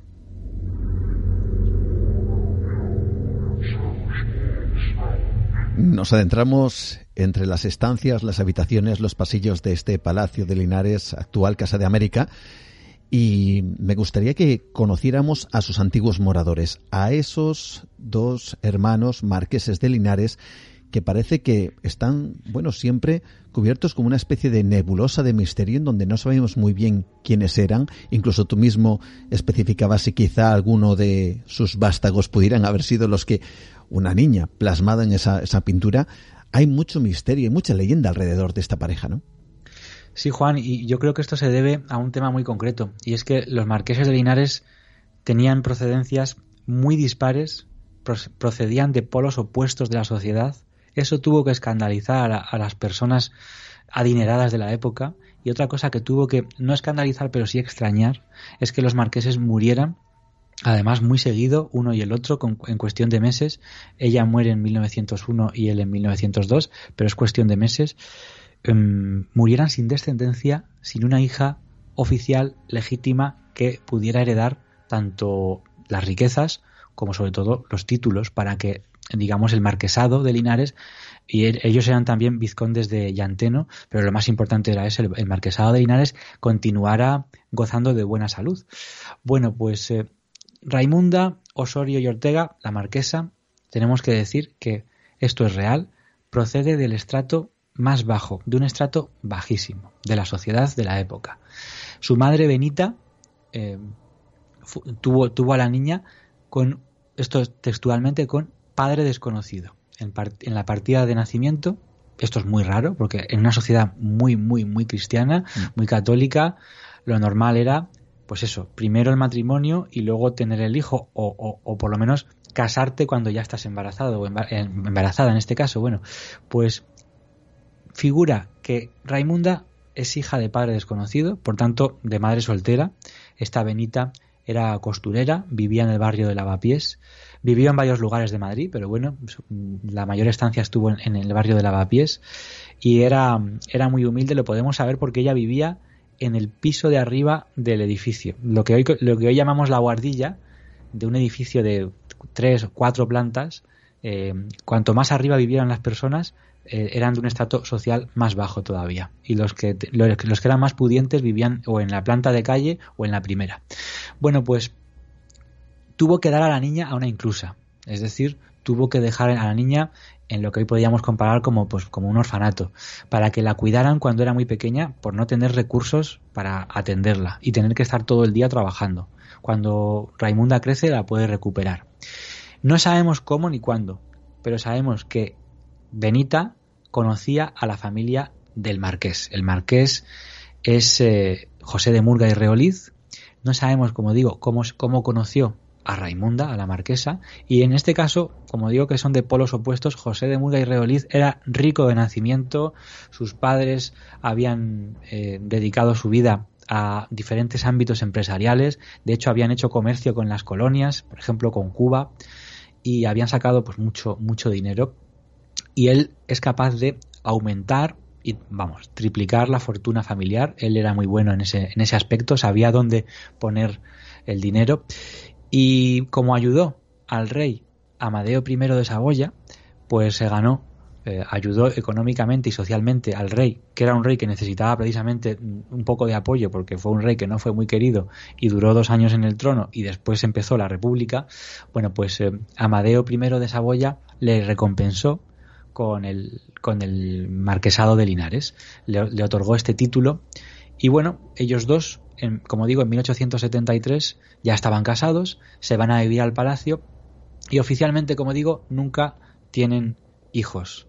Ahora, ¿qué nos dice la leyenda? La leyenda nos dice que el padre del marqués era un bala perdida, era un auténtico mujeriego, el padre se llamaba Francisco Mateo de Murga y había tenido un escarceo precisamente con Benita, y fruto de ese escarceo extramatrimonial pues había nacido lo que sería la futura marquesa. Cuando se conocen los dos no saben que son hermanos y continúan su historia eh, sin, ningún tipo de, de cortapisas hasta que, según la leyenda, se enteran por una carta del padre que son hermanos y en vez de detener su historia lo que hacen es pedirle al Papa una bula para poder convivir en castidad.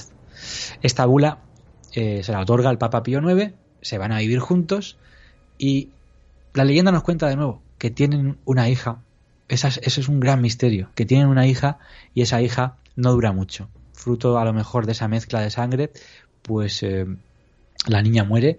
La niña que se llamaba también, vamos a llamarla esta Raimundita, pues Raimundita muere y dejando a los marqueses desolados y por supuesto falleciendo sin descendencia. Eso dice la leyenda, pero a nivel documental, a nivel papeles, no se ha encontrado ningún papel que defienda la tesis de que son hermanos, ni tampoco se han contado ninguna partida de bautismo, de nacimiento, ni nada parecido.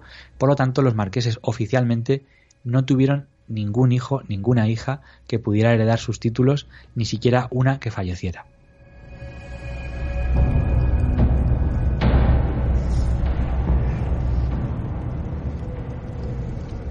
Existe mucho más de lo que nos cuentan. Una realidad oculta. Nueva dimensión con Juan Gómez. Y uno de esos misterios que rodea a este marquesado es la propia tumba, ¿no? Dices que está llena de simbología, quizá alguien podría aventurar el hecho de que hubieran pertenecido a algún tipo de sociedad secreta de la época. No se descarta, desde luego, eh, por parte del marqués al menos, que pudiera pertenecer. De hecho, yo lo he leído aseverándolo, pero es verdad que la masonería siempre se encuentra en, un, una posición discreta.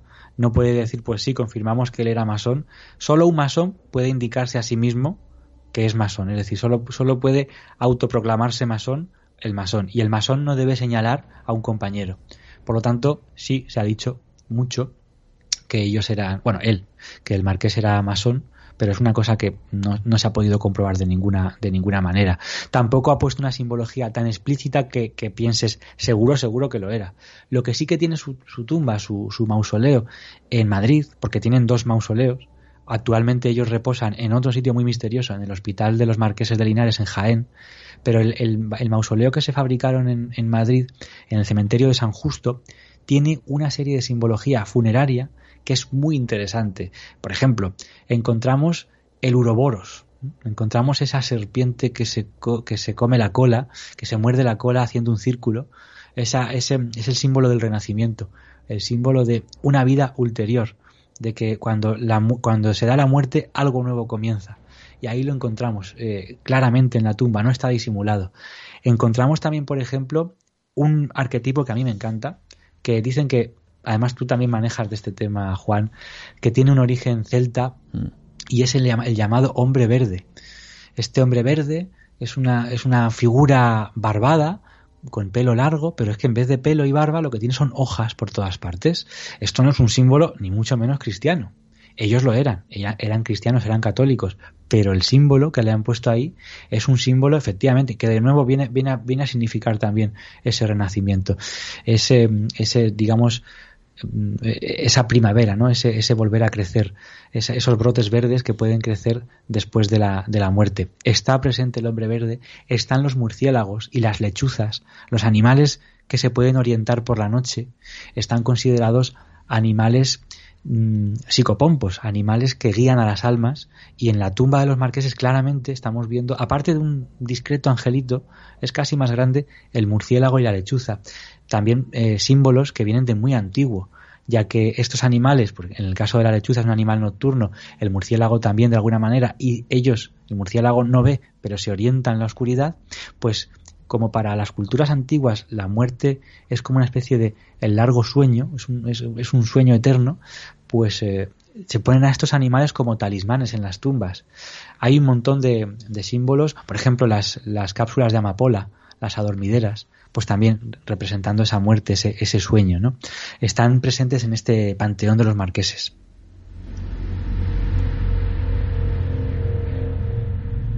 Vamos, si te parece, Álvaro, a, la segunda parte de toda esta historia, que es a partir del año 1990. Bueno, se abandona el edificio, queda bueno, pues eh, no voy a decir en ruinas, pero sí queda deteriorado dentro de lo que cabe después del tiempo.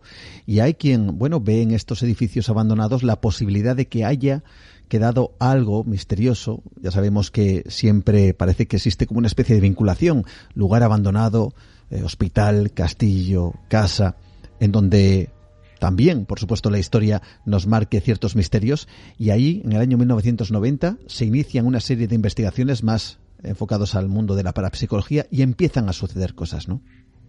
Pues sí, e-, efectivamente, tú imagínate que la gente que pasaba, y a todos los oyentes que se imaginen también, la gente pasaba por Cibeles, que es una zona que, pues por ejemplo, en los años 60 era, una zona muy concurrida y, hoy en día lo es, y pasaban por allí y bueno, veían el Palacio de Comunicaciones, que es la sede del ayuntamiento, un palacio precioso, pues con mucha actividad, porque en esa época era la sede de, correos.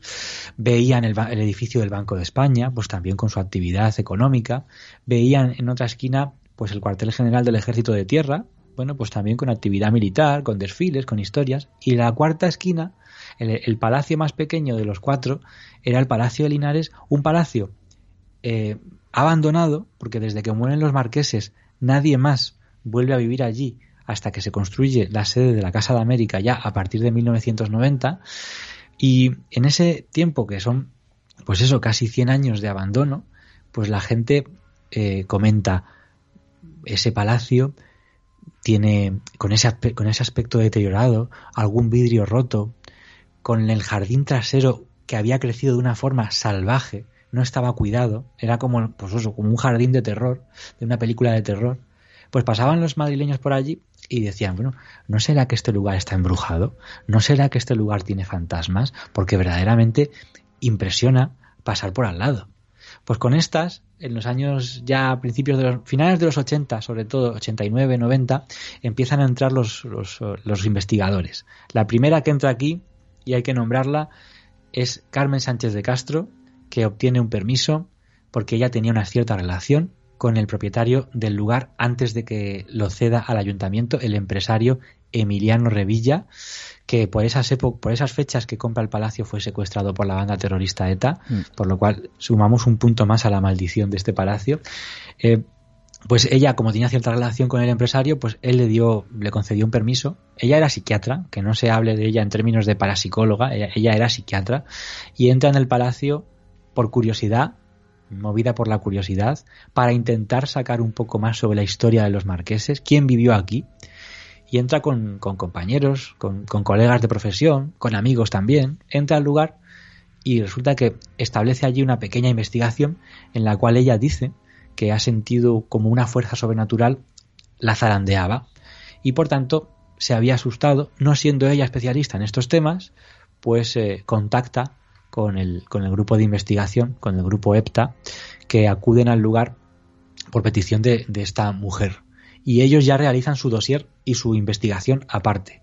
Aparte de lo que te cuento, que es esto de Carmen Sánchez de Castro, cuando ella saca a relucir las famosas psicofonías, como hemos escuchado ya un, fragmento de ellas mm. en, este, en este mismo programa, las famosas psicofonías que después se reparten en cinta de cassette con la revista Tiempo y con la revista Tribuna y que llegan a todas partes y se convierten en un auténtico furor hasta el punto que en la noche del 30 de mayo de 1990 hasta 200 personas acuden al palacio, una especie de invasión del palacio eh, para, para buscar a ver si encontraban algún rasgo de paranormalidad, porque habían escuchado estas psicofonías y, el pueblo en general había alucinado.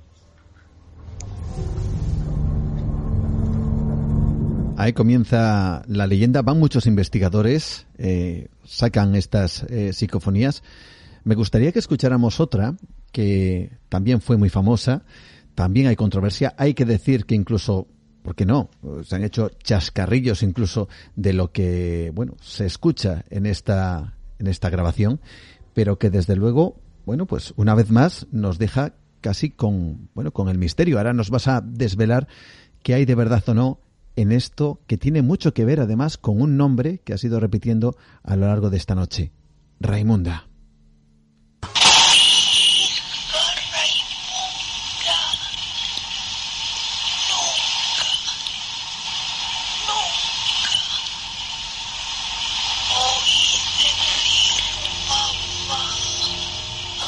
Soy Raimunda, nunca, nunca, nunca, y luego cuenta más cosas. Y cuéntanos acerca de esta grabación. Pues estas casi, es que son casi como voces dialogadas. La mm. primera que hemos escuchado era, atendía a la voz de una niña que decía no tengo mamá, y esta dice mi hija Raimunda, nunca oírte decir mamá. Es como que nos está indicando como que ahí había una historia culebronesca de una madre que, digamos, tiene una hija, no sé, si, no sé muy bien si adoptada, no sé muy bien si esa hija pertenecía más bien al marqués, porque la, señora que hemos oído hablar es la marquesa, en teoría. Mm. Y no sé si esa hija que tiene nunca sintió que Raimunda era su madre y por tanto nunca lo, la oyó decir mamá. Y lo mismo decía la niña, la niña decía no tengo mamá, o más bien no sé quién es mi mamá según estas psicofonías, pues estamos hablando de una historia intrafamiliar que no ha trascendido, que se supone que conocía Carmen Sánchez de Castro y que estaba preparando un libro donde la iba a contar. Todo apunta, por, por estas voces, a que hay una hija por ahí perdida que muy poca gente conoció y que era un secreto de familia. El problema es que esto se cayó. Hoy en día escuchamos estas psicofonías y bueno, nos puede, nos puede hasta bueno, aflorar una sonrisa, mm.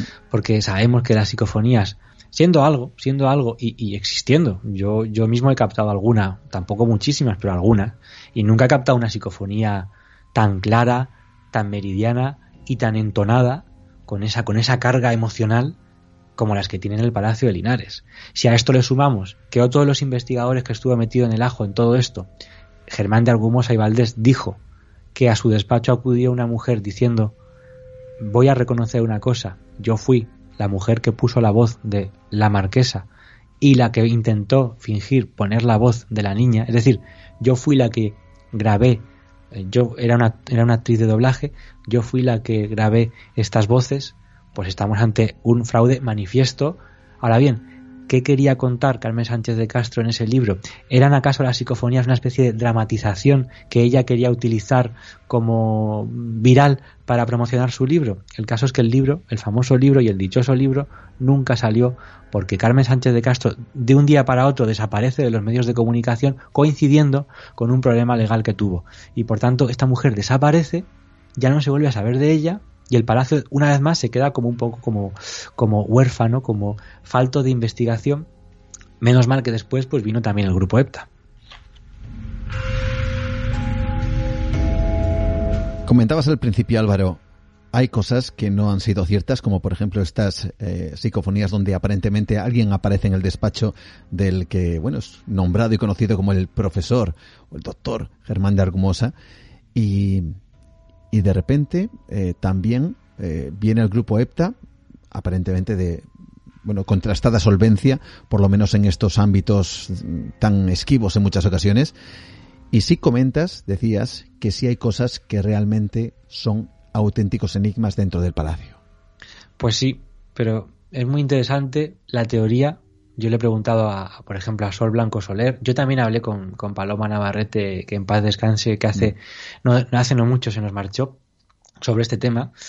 Y lo interesante es la teoría que tiene el grupo EPTA. El grupo EPTA, que podíamos pensar, leches, pues ahora nos va a sacar aquí fantasmas por todas partes. Mm. Bueno, pues el grupo EPTA, primero, Paloma Navarrete, paseando por el palacio, sí vio vio personas, vio, vio los antiguos habitantes. De hecho, se supone que vio a todos, al marqués, a la marquesa y a una niña.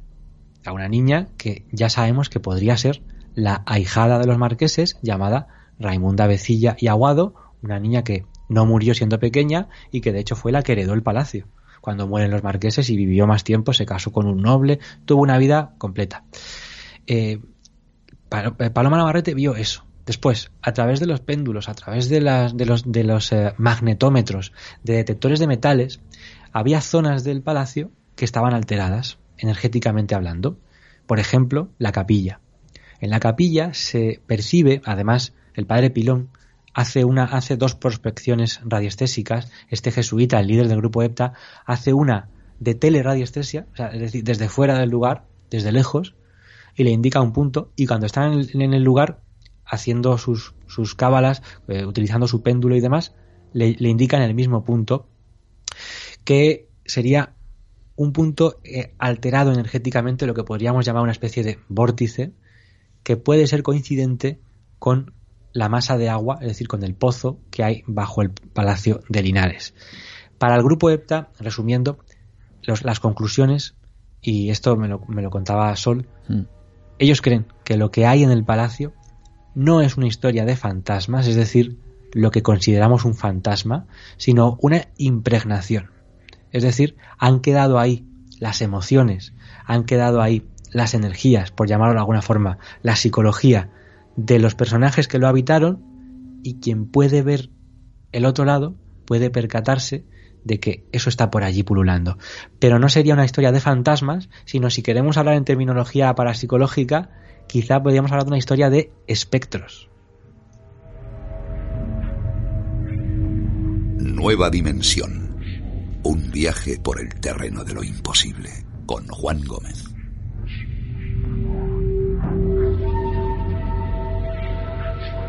Estamos a punto de terminar, pero me gustaría dos, dos apuntes.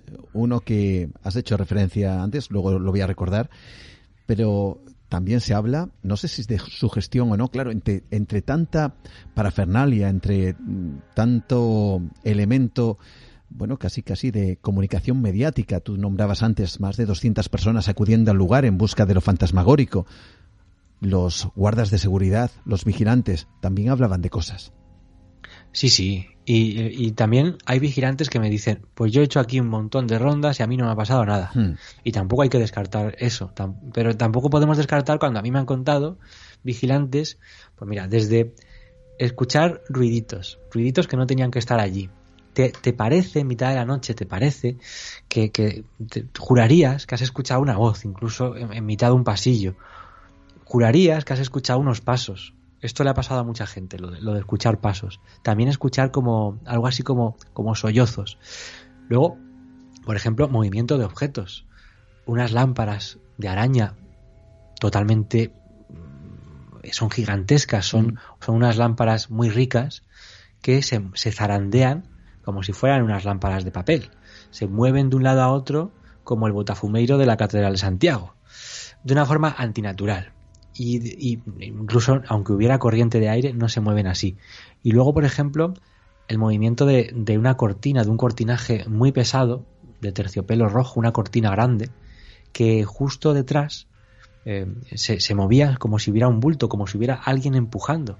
Y al descorrerla para ver si es que hay alguien aquí gastando una broma o lo que sea, ver que estaba vacía. Tanto es el, misterio, la sugestión o lo que sea que los vigilantes sienten dentro, que por ejemplo cuando han requerido la ayuda de perros de vigilancia, estos no han querido entrar en determinadas salas, como por ejemplo la famosa capilla, donde se decía que había enterrado algún tipo de objeto. Se habló que incluso hasta un ataúd. Eh, o por ejemplo en el dormitorio de la marquesa tampoco querían entrar los perros. Y hasta tal punto es esto, Juan, que yo creo que la cosa más impactante que ha pasado allí es que un vigilante ha desenfundado su arma, ha sacado la pistola y ha disparado hacia una sombra, hacia algo que él creía haber visto, hacia un atacante que se le acercaba. Desenfunda, dispara, se queda ese agujero durante un tiempo, ya no existe ese, agujero. Esto fue en el salón de baile, donde el cuadro de las niñas. Y, acto seguido, después del disparo, él ya no ve, no ve que haya nada. Y bueno, pues se guarda de nuevo la pistola. Y esto que yo pensé que era una leyenda, incluso se habla por ahí que hay fotos publicadas de la, del, del agujero de bala. Yo lo pregunté a una persona que trabaja en Casa de América y me dijo, esto ocurrió. Lo que pasa es que esta persona me decía, bueno, esto fue un error de interpretación del, del vigilante, fue un, fue un error y sacó la pistola. No, no les gusta, no, no, prefieren no hablar en terminología paranormal y fantasmagórica, pero vamos, que, que pasó. Mm. Para terminar, nos trasladamos a otro lugar que es el Hospital de los Marqueses de Linares, que también eh, quizás sea uno de esos edificios menos conocidos teniendo en cuenta eh, lo importante a nivel protagonístico que, que tiene el palacio en sí o la Casa de América en la actualidad, pero dicen que también, yo no sé si por esa vinculación con los marqueses de Linares, el hospital donde están enterrados estos dos personajes con esa simbología tan extraña también contiene, vamos a decir que ciertos fenómenos extraños. Pues sí, y además aquí me toca muy de cerca porque acudí al lugar para investigar para el libro. Además me encontré con documentos interesantes. Ahí está, por ejemplo, eh, eh, una de las copias del, testamento del marqués. El marqués de Linares, José de Murga, él muere dejando una partida de, su herencia, dejando un dinero eh, para que se construyera el hospital de San José y San Raimundo, el hospital de los marqueses de Linares, que hoy en día sigue estando ahí y que funciona, un, ala funciona como centro de salud, otro ala es muy grande, funciona como residencia y la parte central, la parte más bonita, digamos, funciona como museo. De hecho, en ese hospital, en 1947, murió Manolete después de la acogida que tuvo este torero justo al lado, en la Plaza de Toros de Linares. Mm. Por lo tanto, se llega a hablar incluso del espíritu de Manolete, aunque yo no lo he visto ni, tengo ningún testimonio que me apunte hasta, hasta eso, pero sí tengo testimonios, de hecho muy cercanos. Yo fui para allá y me traje pues a una compañera que es sensitiva, que es de total confianza, y bueno, ella me, me comentaba nada más entrar, aquí hay monjitas. Digo, bueno, ¿cómo, ¿cómo es esto? Dice, sí, sí, aquí en la puerta, nada más entrar, había dos religiosas que, digamos, con cierta curiosidad, nos estaban mirando.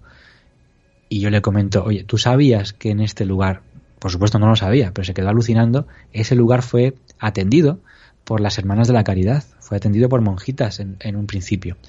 Y en ese lugar, hoy en día encontramos una iglesia desacralizada que en la cripta contiene la tumba, la preciosísima, fastuosa tumba de los marqueses de Linares, con dos esculturas tumbadas eh, de mármol, preciosas, y alrededor de ese sepulcro una serie de grabados que tienen que ver con, por ejemplo, aparecen ángeles, aparecen los santos de la familia, San José y San Raimundo, aparecen mendigos porque ellos fueron muy amigos de los pobres, ellos donaron mucho dinero para la caridad y ahí hemos conseguido, por ejemplo, captar psicofonías en ese lugar. Hemos captado una voz que dice, por supuesto, cuando estamos hablando de que aquí había monjitas, pero no estábamos haciendo ninguna pregunta, simplemente yo tenía conectada la grabadora y yo le digo a María, a la persona que me acompañaba, pues, pues que sepas que aquí había monjitas y se oye una voz, un susurro que dice, por supuesto. Y también hemos, eh, a mí me, me, pasó una cosa muy rara, ese escalofrío que dices, mm, este lugar, mm, ¿qué ocurre en este lugar? Que me acaba de dar un escalofrío que no me ha dado en ningún otro lugar y eso que en, dentro de este hospital hay un museo de instrumental quirúrgico que es sobrecogedor, porque da miedo ver cómo era el instrumental antiguo, y ahí no me dio ningún, ningún tipo de escalofrío, me dio en, el, en la cripta. Y me pasó también otra cosa, que es que me, faltaba, me faltaba el aire, me, me, ahogaba, no, no, tenía oxígeno suficiente, yo no sé lo que me pasó, pero en este sitio, ya al salir, no me quisieron contar mucho, pero pregunté a los, a los trabajadores, aquí hay tema misterioso, mm. y me, me comentaban que, a ver, que sí, que había habido gente que había dicho que había sentido, por ejemplo, mucho frío en algunos lugares del, propio edificio, otros que aseguraban que habían visto figuras que se cruzaban en su camino y que no tendrían que estar allí porque al registrar las estancias están todas vacías, otros habían dicho que habían escuchado ruidos que no eran los propios del lugar, pues como pasos o golpes. Por tanto, quien más, quien menos, parece ser que aquí, aunque no se quiera hablar mucho del tema, como están los marqueses y los marqueses tienen una vinculación increíble con el misterio, pues el lugar también, bueno, como, como todos los hospitales, por otra parte, el lugar este, el Hospital de los Marqueses en Linares, en Jaén, también tiene historias de misterio y también tiene fantasmas.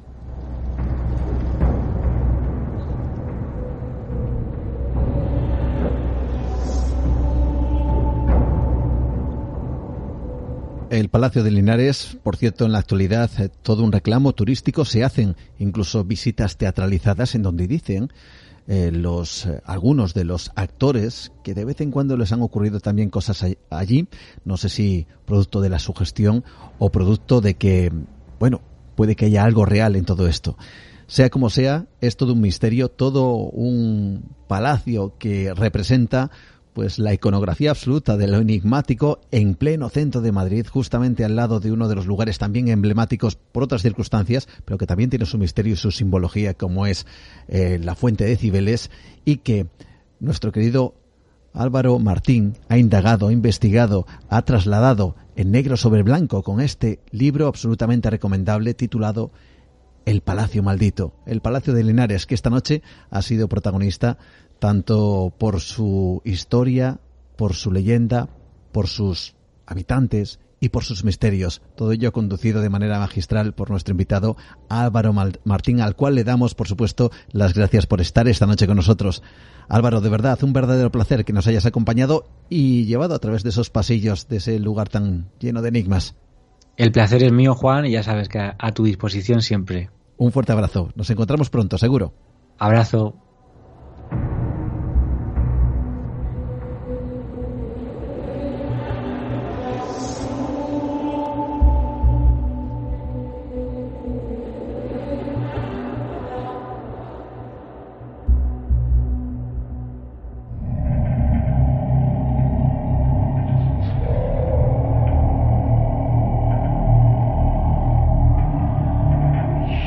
Despedimos a nuestro querido invitado Álvaro Martín y seguimos adelante en Nueva Dimensión, alejándonos de ese palacio maldito, pero adentrándonos en un lugar que es casi también una iconografía absoluta del misterio. No es un lugar en concreto como el Palacio de Linares, el antiguo Palacio de Linares. En realidad es la postal de muchos lugares que tienen el mismo uso, el mismo significado. Vamos a adentrarnos en los cementerios. Porque los cementerios no solo son visitados por los difuntos, los cementerios son visitados de vez en cuando y a lo largo de la historia ha sido así por ciertos personajes oscuros, personajes amparados en las sombras, personajes amparados en la oscuridad de la noche para realizar ciertas cosas allí.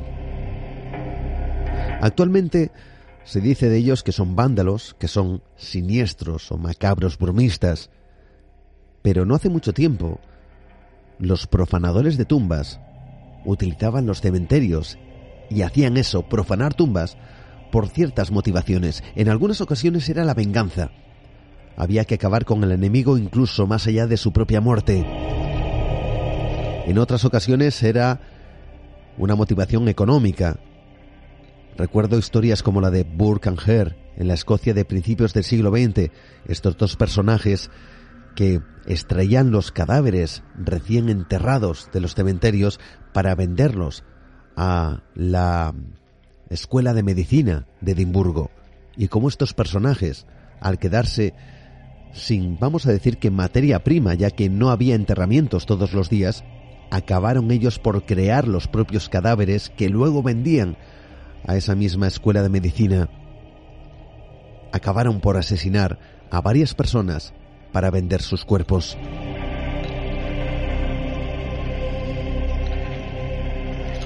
Es por ello es normal que en muchos cementerios encontremos tumbas enrejadas, tumbas que muchas ocasiones se confunden pensando que lo que uno quiere es retener el, difunto que está dentro, como si hubiera una especie de maldición, que también las había, con la idea de que el difunto pudiera volver a la vida la necrofobia que se llamaba el miedo a los muertos. Pero también se enrejaban las tumbas para que estos profanadores no consiguieran su objetivo. Y por si esto no fuera suficiente, en algunas tumbas existen maldiciones. Maldiciones que esta noche vamos a descubrir y que tiene que ver con un personaje bíblico que también y curiosamente está puesto o inscrito en varias lápidas en nuestro país. Es una maldición, le llaman la maldición de Judas y tiene que ver con los profanadores de tumbas. Lo descubrimos con nuestro querido compañero José Manuel García Bautista, que esta noche nos va a hablar de algo tremendamente curioso para terminar el programa de hoy. Atentos.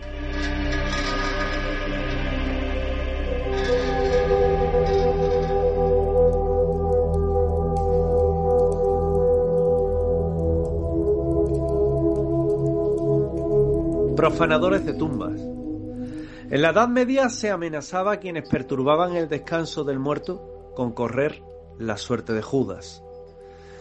En nuestro actual Código Penal dice claramente que el que, faltando al respeto debido a la memoria de los muertos, violare los sepulcros o sepulturas, profanare un cadáver, o sus cenizas, o con ánimo de ultraje destruyere, alterare o dañare las urnas funerarias, panteones, lápidas o nichos, será castigado con la pena de prisión de tres a cinco meses o multa de seis a diez meses. Eso está en el artículo 526 del Código Penal para los profanadores de tumba en España.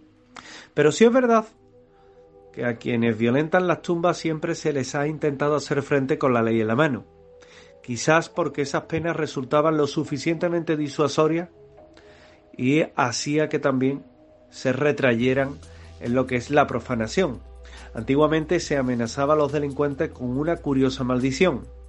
Si alguien removiera este sepulcro, sea partícipe de la suerte de Judas, como reza en una lápida hallada en Córdoba y fechada en el siglo VI, que incluye debajo un garabato de un ahorcado. En la Edad Media, correr la suerte de Judas Iscariote era la peor de las condenas con la que uno se podía enfrentar. El Evangelio de San Mateo cuenta el trágico final del discípulo de Jesús de Nazaret, que tras entregar a su maestro por 30 monedas de plata se arrepintió, tiró el dinero en el templo y se ahorcó de un árbol. El episodio adquiere tintes mucho más pavorosos en los hechos de los apóstoles, donde el apóstol Pedro dice que Judas con el salario de su maldad, se compró un campo, se tiró de cabeza y su cuerpo se reventó y se desparramaron las entrañas. Según ese texto, el hecho fue conocido por todos los habitantes de Jerusalén que llamaron a aquel lugar el campo de sangre.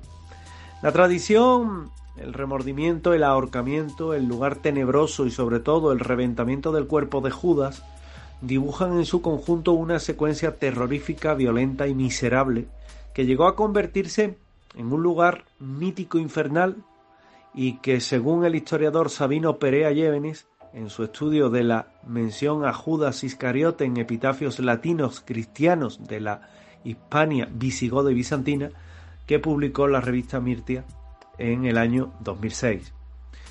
Aún en otro texto antiguo, Papias, obispo de Hierópolis, en el segundo cuarto del siglo II, se dan detalles aún más truculentos del tormento de Judas, cuya carne se hinchó hasta tal punto que no podía pasar por donde un carro lo hacía fácilmente y que su cuerpo fluía con gusanos y en el lugar en el que murió se llenó de un gran hedor y que nadie podía pasar por él sin taparse, en este caso, la nariz.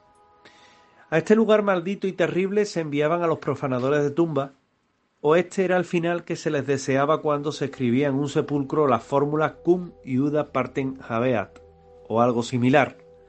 El Museo Arqueológico Municipal de Cartagena se conserva una placa funeraria del siglo VII de una niña de seis años llamado a Saturina y que advierte si alguien intentare cualquier cosa en este monumento tenga parte con Judas Iscariote. Otra lápida, por ejemplo, hallada en Carchel en Jaén, reza. En este es el sepulcro de Teudesinda, si alguien lo remueve, marches con el traidor Judas y el fuego. Y en Asturias, en un sarcófago del siglo X, desenterrado en 1984 en Puelles, se desea al que removiere la piedra de un sacerdote llamado Juan y depositara en la misma otro cuerpo que pereciera como el traidor Judas. A veces ni siquiera el destino del personaje más odiado para los cristianos era suficiente castigo para un delito tan sensible si la víctima además era un hombre de iglesia. En Mérida, el epitafio de un clérigo confesor llamado Eulalio añade una retaíla de maldiciones, a saber, si alguien quisiere de hecho y de verdad inquietar este monumento mío, sea herido por el rayo de Anatena, infestado de lepra como Gisei, y complazca en ella encontrándose la suerte de Judas el traidor, y no tenga entrada en la iglesia, y apartado de la comunidad santa que sea consorte del diablo y de sus ángeles en el daño de los suplicios eternos. Imagínense que evidentemente todas estas fórmulas eran disuasorias en el sexto concilio de Toledo que presidió Isidoro de Sevilla en el año 633 el apartado de castigos a quien atente contra reyes y la unidad de la patria concluye deseando que el tal y sus compañeros tengan parte con Judas Iscariote. Y de estas actas conciliares se reproducen y fomentan la maldición que pasó a ser incluida en algunos edificios para prevenir su integridad. En el conventín de Valdedios, en Asturias, se encuentra una de ellas. Allí se grabó sobre una puerta que si alguno tratare de llevarse nuestros dones, que aquí en tu honor pusimos, que sufra una terrible muerte entre males sin fin, que deplore su futuro en compañía de Judas. La figura del discípulo traidor quedó tan grabada en el imaginario que de cierta y en cierta forma se hace siempre una referencia a la muerte de Judas como el ejemplo de las penalidades que se podrían pasar. Pero también ha habido tumbas que han sido profanadas a lo largo del tiempo, como por ejemplo la de Charles Chaplin, que es que el genio de la historia del cine había muerto hacía apenas dos meses cuando la noche de Navidad de 1977 dos ladronzuelos de poca monta se colaron en el cementerio de Coser-le-Bebey en Suiza para desenterrar su atarru y robarlo. Pasaron diez días hasta que hicieron notar para exigir a la viuda un rescate desorbitado. La policía pinchó los teléfonos y detuvo a los profanadores sin demasiados problemas. Eso sí, tuvieron que confesar el paradero de la tumba que estaba enterrada, de nuevo, relativamente cerca del cementerio. O Rasputín, que no fue sencillo eliminar a este singular personaje apodado como el monje loco, ya que de por sí estuvo siempre envuelto en las brumas del misterio. La conspiración que acabó con él fue también debido a su excesiva influencia en la familia Romanov, y tuvo que valerse de veneno, de disparos y hasta de un colofón de lanzarlo a las aguas gélidas del río Neva. Tras recuperarse el cadáver y practicarle la autopsia, la leyenda vuelve a gigantarse y es que alguna explicación hay que dar a la existencia del pene que supuestamente pudo pertenecerle y que se exhibe como reliquia en el Museo Nacional del Arte Erótico de San Petersburgo. Pudo haberse profanado la tumba y extraído el miembro viril, pero no hay ninguna confirmación de ello. También la tumba de Juan Domingo Perón, que fue profanada y que han pasado ya 30 años de esa incógnita que sigue sin resolverse. Fueron robados en su momento los restos mortales de Evita, que pasaron 14 años hasta que aparecieron, y en 1987 le tocó correr una suerte similar al cuerpo del ex mandatario argentino, fallecido en 1974. Alguien rompió la tumba del cementerio de Chacarita y le cortó las manos sin que nadie sepa hoy dónde se encuentran. Ese es uno de los episodios más controvertidos de la historia del país, motivo de disputas políticas y hasta de lucubraciones esotéricas. También nos encontramos a Murnau. No hay cementerio ni mausoleo más adecuado para albergar los restos del mítico director alemán que el de Starsdorf, cerca de Potsdam. El padre de Nosferatu, película maldita donde las haya, lleva descansando entre la maleza desde hace más de 80 años. Pero desde hace un par de ellos se hace incompleto pues alguien osó profanar su tumba y extraer su cráneo. Al parecer, en muy buen estado de conservación como el resto del cuerpo embalsamado y envuelto en un sudario. Las principales pistas siempre han apuntado a una ceremonia de tintes satánicos, pero eso es indemostrable. También Benito Mussolini, el fascista, que encontrara acomodo más de 10 años después de muerto en la capilla familiar de San Casiano, su cadáver pasó por todo tipo de peripecias. Una vez fusilado fue sometido a escarnio público en la ciudad de Milán. Mussolini fue enterrado en una tumba con más pena que gloria que enseguida fue precisamente profanada por simpatizantes fascistas que robaron el cuerpo para pasearlo durante semanas por la ciudad en el maletero de un coche. Después pasó por el interior de un armario, bajo el altar de una iglesia, custodiado por algunos sacerdotes hasta que años después, ya feo y maloliente, pasó a manos del gobierno que pasó a darle cristiana sepultura. Igualmente a Romy Schneider, la famosa actriz que fuera enterrada en el cementerio de Bois Saint Award en 1982 y que volvió a la actualidad cuando su tumba había sido forzada. En realidad, solo pudo moverse la lápida y abrir el sepulcro porque la tumba en sí misma quedó intacta. Aún así, la historia de la actriz pues quedó ahí como una de las tumbas profanadas de personajes famosos de la historia y que en este recorrido entre la historia, la ley y personajes cuyas tumbas famosas fueron profanadas, hoy te he querido llevar a pasear para asombro y también misterio.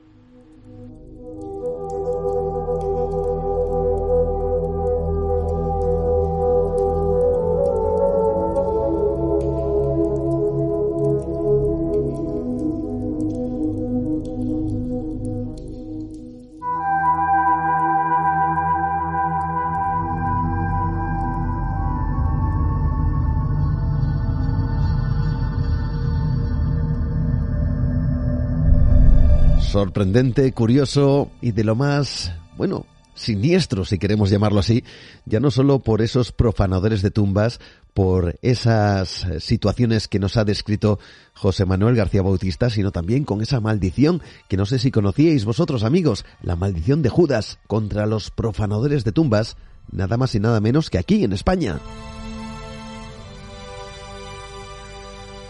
Cerramos poco a poco nuestra ventana al misterio cumpliendo dos horas de radio, dos horas en donde hemos intentado indagar por diferentes ámbitos, uno de ellos los enigmas que rodean, pues quizá las vivencias de, de alguien que sigue a día de hoy trabajando en su pequeño taller en la pequeña población de los Tojos, pero una persona que ha visto cosas increíbles.